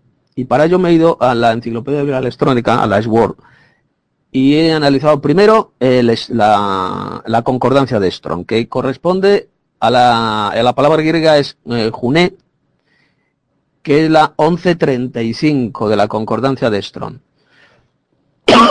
y dice lo siguiente. Significado, juné, eh, lo que significa esa palabra, mujer. Y luego dice, específicamente esposa, casado esposa, mujer. Pero fijaos que Strong dice específicamente esposa, es decir, principalmente significa esposa. Pero también puede significar una mujer que es soltera o que es viuda, ¿eh? cualquier mujer. Por eso es que dice que significa en primer lugar mujer, luego dice específicamente esposa, casado, esposa y mujer. Por lo tanto, según Strong, se puede referir tanto a las, eh, a las hembras casadas como a las solteras o las que están viudas. Luego me he ido a otro diccionario que se encuentra en la Sword, que es el diccionario Tugi, Tugi, de palabras griegas. Y da el siguiente significado de esta palabra. Mujer, esposa, señora. Y eh, por lo tanto, no solamente se refiere a señoras casadas, a esposas, sino a cualquier mujer y ahora me he ido, y luego me he ido al diccionario de palabras griegas de Bain, ¿eh? muy famoso, Bain, eh, que ya he dicho, la palabra griega, la 1135 de la concordancia de, Strong, la palabra juné, ¿eh? Juné. Y dice lo siguiente. Véase casada y mujer. Véase también bajo el epígrafe, el epígrafe casada. Se utiliza, dice el diccionario Bain, se utiliza de mujeres. Atención, tanto solteras como casadas. Por ejemplo, Mateo 11:11, Mateo 14:21, Lucas 4:26. De una viuda, Romanos 7:2. En el caso vocativo, utilizado para dirigirse a una mujer, no es un término de reproche ni de severidad, sino de cariño o respeto. Bueno, como podéis ver, según Bain, esta palabrita se puede referir tanto a señoras casadas, a hembras casadas, como a hembras solteras. Por consiguiente, cuando Pablo dijo, vuestras mujeres callen en las congregaciones, 1 Corintios 14, 34, no se está refiriendo solamente a las casadas. Aquí concretamente en este texto está hablando de las casadas exactamente porque dice pregunten en casa a sus maridos. Porque es indecoroso que una mujer hable en la congregación. Pero si nos vamos al texto de 1 Timoteo 2, versos 11 al 14, Fijaos que aquí dice prácticamente lo mismo el apóstol Pablo. No está, mencionado no está mencionando exactamente a las casadas, sino que utiliza el término genérico mujer. Durante la enseñanza, las mujeres guarden silencio con toda sumisión. Cuando se enseña doctrina, la verdadera doctrina en la congregación, en la reunión de hermanos, las hembras, sean casadas o sean solteras, tienen que estar calladitas y con toda sumisión. ¿Con toda sumisión a qué? ¿A quién? Evidentemente al varón. Ya sea su esposo, el varón, el esposo, o al varón, a los varones de la congregación que están impartiendo la doctrina, la verdadera doctrina. ¿Eh? No consiento, dijo Pablo, que la mujer, ¿eh? repito, sea casada o sea soltera, enseñe en público ni que ejerza autoridad sobre el hombre. Como podéis ver, esto es todo lo contrario a lo que ocurre en el sistema asqueroso apóstata, en el SIA. Quiero que la mujer se mantenga en silencio, más clarito no puede ser. Porque primero fue formado Adán y después Eva. Y no fue Adán el seducido, sino que lo fue Eva. Y así seducida incurrió en la transgresión. Por consiguiente, la respuesta correcta es que cuando Pablo dijo que las mujeres callen en vuestras congregaciones, se estaba refiriendo tanto a las casadas como a las solteras ni casadas ni solteras pueden impartir doctrina en las reuniones de hermanos, en las congregaciones. No pueden. Tienen que estar calladas y tienen que preguntar, las que estén casadas tienen que preguntar a sus maridos ahí en casa, ¿eh? y las que estén solteras, pues igual pueden aprender preguntando a los hermanos varones, a los hermanos que conocen bien la verdadera doctrina. Pero no le es permitido a la hembra, sea soltera, viuda o casada, enseñar doctrina en las reuniones de estudio bíblico, en las reuniones, en las congregaciones donde se imparte la doctrina, la enseñanza. Absolutamente prohibido. Como podéis ver, esto no es lo que sucede en muchas iglesias del maldito sistema iglesia apóstata, donde podéis ver a pastorcillas, falsas teólogas, e impartir doctrina, impartir enseñanza en la congregación. Eso no lo pueden hacer las hembras, sean solteras o sean casadas, o sean viudas. Bien, paso palabra, ya si algún hermano quiere decir alguna cosita en audio, porque dentro de 5 o 10 minutos ya me marcho a planchar la oreja. Sí, pero ahí Pablo se está refiriendo, Pablo se está refiriendo a un matrimonio cristiano, o sea, que el marido sea cristiano y la esposa sea cristiana, me parece. Y a este respecto se me acaba de acordar se me acaba de venir a la mente unas palabras textuales dichas porque en mi opinión es el mayor farsario de la cristiandad de cuantos ha existido en todos los tiempos. Electo en el año 2013 llamado Jorge Mario Bergoglio, quien dijo, quiero que las mujeres lleguen a lo más alto. Se me acaba de acordar eso hasta qué punto. Eh, bueno, eh, ya, ya, ya se sabe perfectamente que este es un, una apóstata por antonomasia, ¿no? Pero ahora me acaban, después del, del eh, eh, análisis que acabas de hacer, hermanotito, se me acaba de, de, acordar precisamente las palabras de este farsario en ese sentido en la, en la cabeza. Oh, hermano Pochi, lo que estamos haciendo nosotros ahora mismo, ellos se reunían, incluso si usted analiza las películas, eh, usted veía cómo era que ellos se reunían, y ahí Jesús se reunían en un monte, se reunían en una barca, hacían diferentes tipos de reuniones, y allí Jesús implantaba sus enseñanzas, y le enseñaba a sus discípulos las enseñanzas. Mayormente cuando él, mayormente el lugar donde más enseñaba era en el monte de los olivos, allí era que más con más frecuencia era que iba con los discípulos y se sentaba allí y le explicaba lo que ellos hacían en el transcurso del día en el pueblo. Bueno, mi duda es la siguiente. Buenas noches a todos. Eh, primera de Corintios 3:16. Eh, ¿No sabéis que sois templo del Dios vivo y que el Espíritu de Dios mora en vosotros? Después, Eclesiastes 12:7 y el polvo vuelve a la tierra como era y el espíritu vuelve a Dios que lo dio. Yo quiero preguntar y espero no estar en lo correcto, que mm, realmente nosotros tenemos el Espíritu de Dios ya antes de que nos bautice con el Espíritu Santo. O sea, yo entiendo que Adán es este mm, alma viviente, porque Dios le da el Espíritu. Pero el tema es que si nosotros ya tenemos el, Espíritu de Dios, porque él mora en el, o sea, que el templo del Espíritu de Dios es nuestro cuerpo, ¿cómo podemos después adquirir el Espíritu Santo si ya tenemos el Espíritu de Él? Yo sé que una cosa es el Espíritu Santo y otra cosa es el Espíritu, pero si ya tenemos el, el Espíritu de Él adentro, ¿cómo podemos adquirirlo después? Y eh, también me da a pensar en esta doctrina de la inmortalidad, porque la doctrina de la inmortalidad dice que nosotros tenemos este un alma que cuando muere regresa a Dios y, que todo esto que vivimos em, no es más que parte de una experiencia eh, eh, del propio Dios. No, me gustaría escuchar sus respuestas.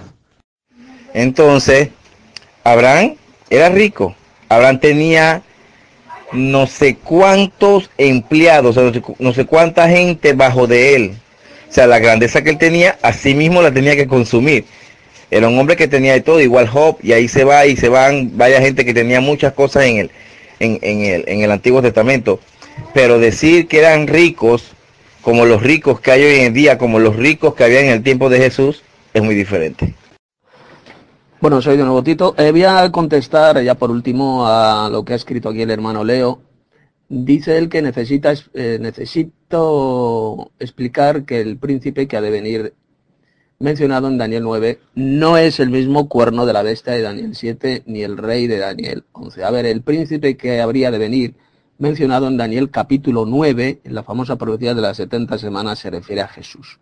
Jesús es el Mesías príncipe, al cual se le él fue muerto. El Mesías príncipe, que habría de venir, porque para el profeta Daniel estaba en el futuro, tenía que venir, ¿eh? por eso dice que el que había de venir. Ese Mesías príncipe es Jesús. Jesús es el Mesías y además es príncipe. Por eso es que hay otro pasaje en el Antiguo Testamento donde se dice que su nombre, uno de sus nombres sería eh, príncipe de paz. Jesús es ese príncipe, el Hijo de Dios. ¿Eh? y no se refiere a ningún cuerno pequeño, no tiene que ver absolutamente nada ese príncipe que habría de venir, no tiene que ver nada ni con la bestia de Daniel 7 ni con el rey de Daniel 11, no tiene que ver nada, son profecías totalmente diferentes. El príncipe que habría de venir de la profecía de las 70 semanas solo se refiere a Jesús. Ese es el protagonista principal de esa gran profecía de las 70 semanas de Daniel 9. Eh, hermano Tito, no sé si has leído el capítulo 11, verso 5 de Primera de Corintios, donde el apóstol Pablo le dice a las mujeres que cuando oren o profeticen, se cubrieran la cabeza con un velo y que si no, pues se raparan. Pero si te das cuenta, aquí el apóstol Pablo no le dice a esas mujeres que callen. No le dice por ningún lado que callen, sino únicamente que cuando estén profetizando o cuando estén orando, policían de la manera correcta, hermano. Entonces, eh, ¿qué me podrías decir tú acerca de ese texto? Primera de Corintios, capítulo 11, verso 5. Eh, hermanos, y yo estoy de acuerdo en que la mujer sí puede enseñar, sí puede enseñarle eh, a varones, pero siempre y cuando sean varones que no sepan más que la mujer, como por ejemplo lo que escribí yo anteriormente, que si una mujer cristiana que está en sana doctrina, que haya aprendido el verdadero evangelio, si esta mujer decide casarse con una persona que es inconversa, entonces hermanos, desde luego que esta mujer, esa mujer de sana doctrina, puede enseñarle la verdadera doctrina a su esposo, a su cónyuge, ya que si no lo hiciera, ahí sí estaría cometiendo un error. Soy Aguada de Galicia, hermano Pochi. Yo creo simplemente que estás confundiendo el espíritu humano, que no es lo mismo que el alma. El alma es la persona o la vida de la persona, porque en el hombre hebraico, el hombre semita, eh, ambos conceptos eran indisociables y en el Nuevo Testamento igual. En el Nuevo Testamento, tanto en el, Nuevo Testamento como en el, en el, Antiguo Testamento. Eran conceptos indisociables. El alma es un concepto de vida asociado en el ser humano inherente e indisociable a ese cuerpo terrenal, ¿no? Y el espíritu es lo que da esa vida, que es una energía. No dice que vuelve para estar con Dios o que vuelve a estar con Dios, sino que vuelve a Dios. Es decir, al núcleo, al interior de Dios. Y el Espíritu Santo es la energía del poderoso. Entonces a partir de ahí no sé, no sé cuál es el kit de la cuestión, no sé cuál es el, el problema, no sé. Bueno, soy de nuevo Tito y voy a contestar brevemente a lo que ha expuesto el hermano Pochi es sobre el tema del espíritu. A ver, mirad, la, la Biblia enseña, el Nuevo Testamento enseña bien claro que los santos de Dios tenemos dos, dos espíritus, dos. Uno es nuestro espíritu, el espíritu esa energía que Dios puso dentro de nosotros y que nos hace respirar, que nos hace movernos, ¿eh? esa energía de vida, es el espíritu humano que tenemos, y luego también tenemos el espíritu de Dios, la energía de Dios o la energía del poderoso, que es lo mismo. Por lo tanto, tenemos dos, dos energías, dos espíritus. Dos espíritus. ¿Vale? Cuando morimos, dice la escritura, el, el libro de Eclesiastes, el cuerpo vuelve al polvo de la tierra, donde fue hecho, y el espíritu, esa energía de vida, regresa a Dios que la dio. Ahí, el autor de Eclesiastes se está refiriendo a nuestra energía de vida, a nuestro espíritu, al nuestro. Esa energía de vida regresa al Señor, a Dios que la dio. Y dejamos evidentemente de existir, volvemos al polo de la tierra, eh, a la misma condición que tenía Adán antes de ser creado del polo de la tierra. Por lo tanto, esa es la respuesta. Es muy sencillo. Los cristianos verdaderos tenemos dos espíritus. Tenemos nuestro propio espíritu, el espíritu humano, esa energía que Dios puso dentro de nosotros y tenemos además la energía del poderoso. El resto de seres humanos que no son cristianos, que no son no forman parte del pueblo de Dios, de la iglesia de Dios, pues tienen un solo espíritu, tienen ese espíritu humano, esa energía que Dios puso dentro de ellos. Pero los santos de Dios tenemos dos espíritus, dos energías, mejor dicho. Dos energías, que es la energía que Dios puso en nosotros, la nuestra, y la energía que procede del Dios Supremo, del Padre Celestial. Sí, eh, Aguada, muchas gracias por responder. Eh, buenas noches. Eh, no, el, el, tema es que cómo diferenciar eh, los dos espíritus, el espíritu que ya le dio al hombre Dios y el espíritu que es el Espíritu Santo. O sea, es como que le está dando doble fuerza al hombre. No sé si me llevo a explicar.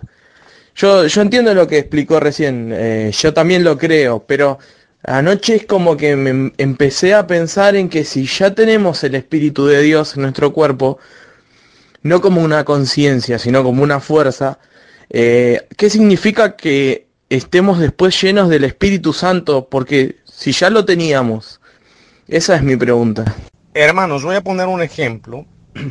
Eh, me voy a poner eh, yo como ejemplo. Supongamos que mi esposa y yo eh, conocemos la verdadera doctrina, que eso no es un ejemplo, ella y yo conocemos, ella está aprendiendo y, y, va muy bien, va avanzando, Pero supongamos que ella ya conoce todo lo que nosotros conocemos. Ella y yo decidimos ir a predicar el Evangelio a la gente que no ha conocido, a la gente que no conoce nada del Señor. Supongamos que nos vamos a la selva, ¿verdad? Juntamos un grupo de 30 varones. 30 varones y yo les empiezo a compartir el Evangelio, la sana doctrina, pero resulta que a los pocos días yo muero. Yo muero y, pues bueno, entonces en ese caso, ¿quién les enseñaría a esas 20, 30 personas la verdadera doctrina? Desde luego, sin duda alguna, que la persona indicada para enseñarles a esos varones en esa congregación sería mi esposa. Sería mi esposa. Entonces yo creo que ahí no aplica lo que dijo el apóstol Pablo a la iglesia de Corinto que vuestras mujeres callen en la congregación porque no les es permitido hablar. Yo creo que en este caso, hermanos, a la mujer sí le sería permitido hablar, que en este caso sería mi esposa, ¿verdad? Porque sería la única persona que está ahí. Y les enseñaría la sana doctrina, no les enseñaría algo que vaya en contra de las escrituras. Entonces, si yo muero y queda mi esposa ahí, entonces ella es la indicada para enseñar a los varones o a hembras la verdadera doctrina. Entonces ahí, como repito, no aplicaría lo que el apóstol Pablo dijo en la iglesia de Corintios. Paso palabra, hermanos. Bueno, Sotito, eh, contesto al hermano enoteísta que eh, lo que has puesto. A ver, nadie ha negado que las mujeres, las hembras, sean solteras o casadas, no puedan profetizar en la iglesia. Yo eso nunca lo he negado. El apóstol Pablo fue bien claro. Además, el texto que has citado tú ahí está bien clarito, que pueden profetizar. El apóstol Pablo, hay un texto que dice en 1 Corintios, quisiera que todos vosotros os hablaseis en lenguas, pero principalmente que profeticéis. Y eso Pablo se lo decía tanto a los varones como a las hembras. ¿Mm? Pero, ¿qué es profetizar? Profetizar es hablar para exhortar, para consolar y para edificar la iglesia. Pero fíjate que en esas, eh, en esas palabras de Pablo, cuando él prohíbe que las mujeres hablen en la congregación, se está refiriendo a reuniones, a congregaciones donde se predica, donde se enseña la doctrina, se está enseñando la verdadera doctrina y ahí tienen que callar, ahí tienen que estar calladas. Y si quieren saber algo más de la doctrina, que pregunten a sus esposos en casa, las que están casadas. Y las que estén solteras, pues pueden preguntar a cualquier varón de la iglesia, de la congregación, que conozca bien la verdadera doctrina. ¿De acuerdo? Por lo tanto, tenemos que mirar el contexto. ¿Mm? Esto es muy importante. Cuando Pablo dice que no permite que las hembras, que las mujeres hablen en la congregación y que ejerzan autoridad, se refiere a reuniones de la congregación donde se expone la verdadera doctrina. Pero luego hay otras reuniones donde se puede profetizar, donde se exhorta, se consuela a los hermanos, lo están pasando mal o que están pasando por tribulación, se les consuela. Eso es lo que significa profetizar. Y eso lo pueden hacer tanto los varones como las hembras, sean casadas o sean solteras. Sí, Edward, Abraham es de otro tiempo. Pero ¿y Filemón de qué tiempo es? Vamos a ver. Porque el apóstol Pablo está enviando una carta a un hombre rico llamado Filemón y cristiano también, aparte de rico. ¿O tú crees que una persona por ser rico se vaya al lago de fuego? Responde, hombre, a ver. Bueno, dice el hermano Leo que lo entiende, pero que si me fijo el escenario en casi todos esos capítulos del libro de Daniel muestra la abominación desoladora. Sí, eh, hablan de la abominación desoladora, pero que no tiene que ver absolutamente nada con el príncipe que habría de venir, que es el Mesías. El Mesías, Jesús, no tiene que ver nada con la abominación desoladora, hermano. Habla de diferentes cosas, el libro del profeta Daniel.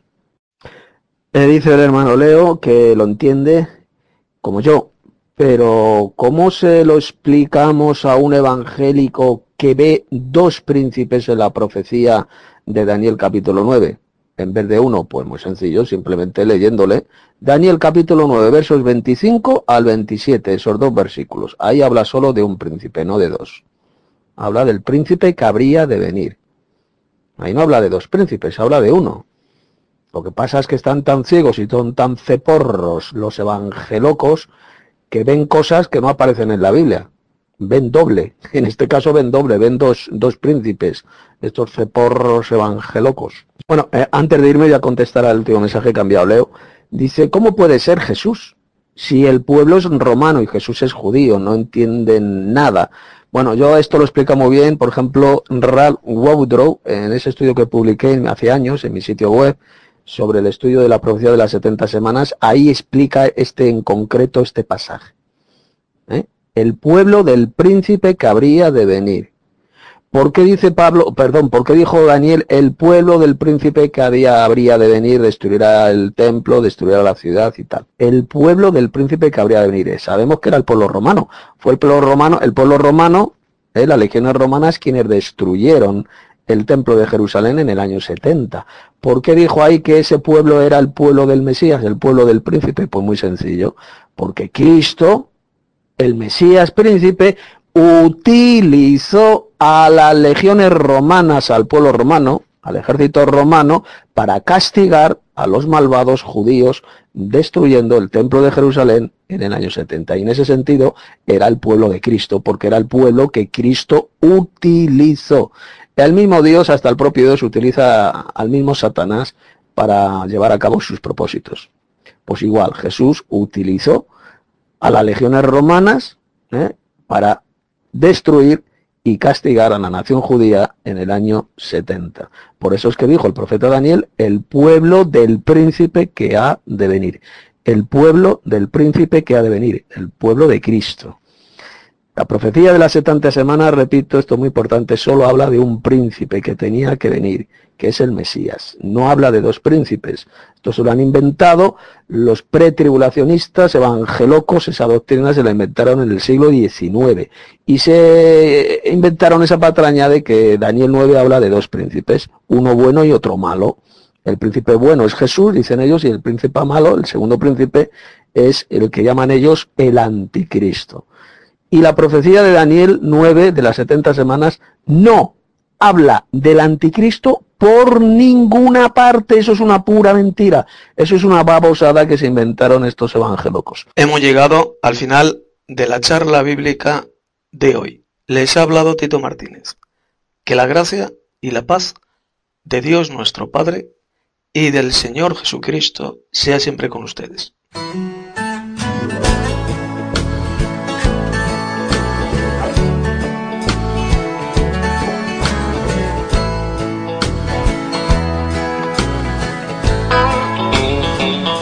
Qué paz me da tener esa certeza de que el dolor es solo un escalón para seguir andando cuesta arriba hasta acabar mi peregrinación. Hasta ese día seguiré cantando. Hasta ese día viviré feliz. Hasta alcanzar la tierra prometida y estar por siempre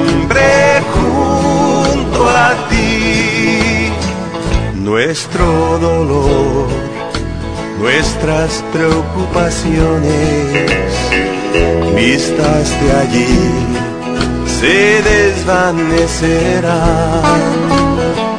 Y lo que en este mundo valoramos sin importancia nos parecerá. Hasta ese día seguiré cantando. Hasta ese día viviré feliz. Hasta alcanzar la tierra prometida y estar por siempre junto Y aunque en verdad a veces es difícil guardar la fe cuando hay tanta maldad, mi corazón como ave en cautiverio espera de su libertad. Hasta ese día seguiré cantando. Hasta ese día viviré feliz. Hasta alcanzar la tierra prometida y estar por siempre junto alcanzar la tierra prometida y estar por siempre junto a ti.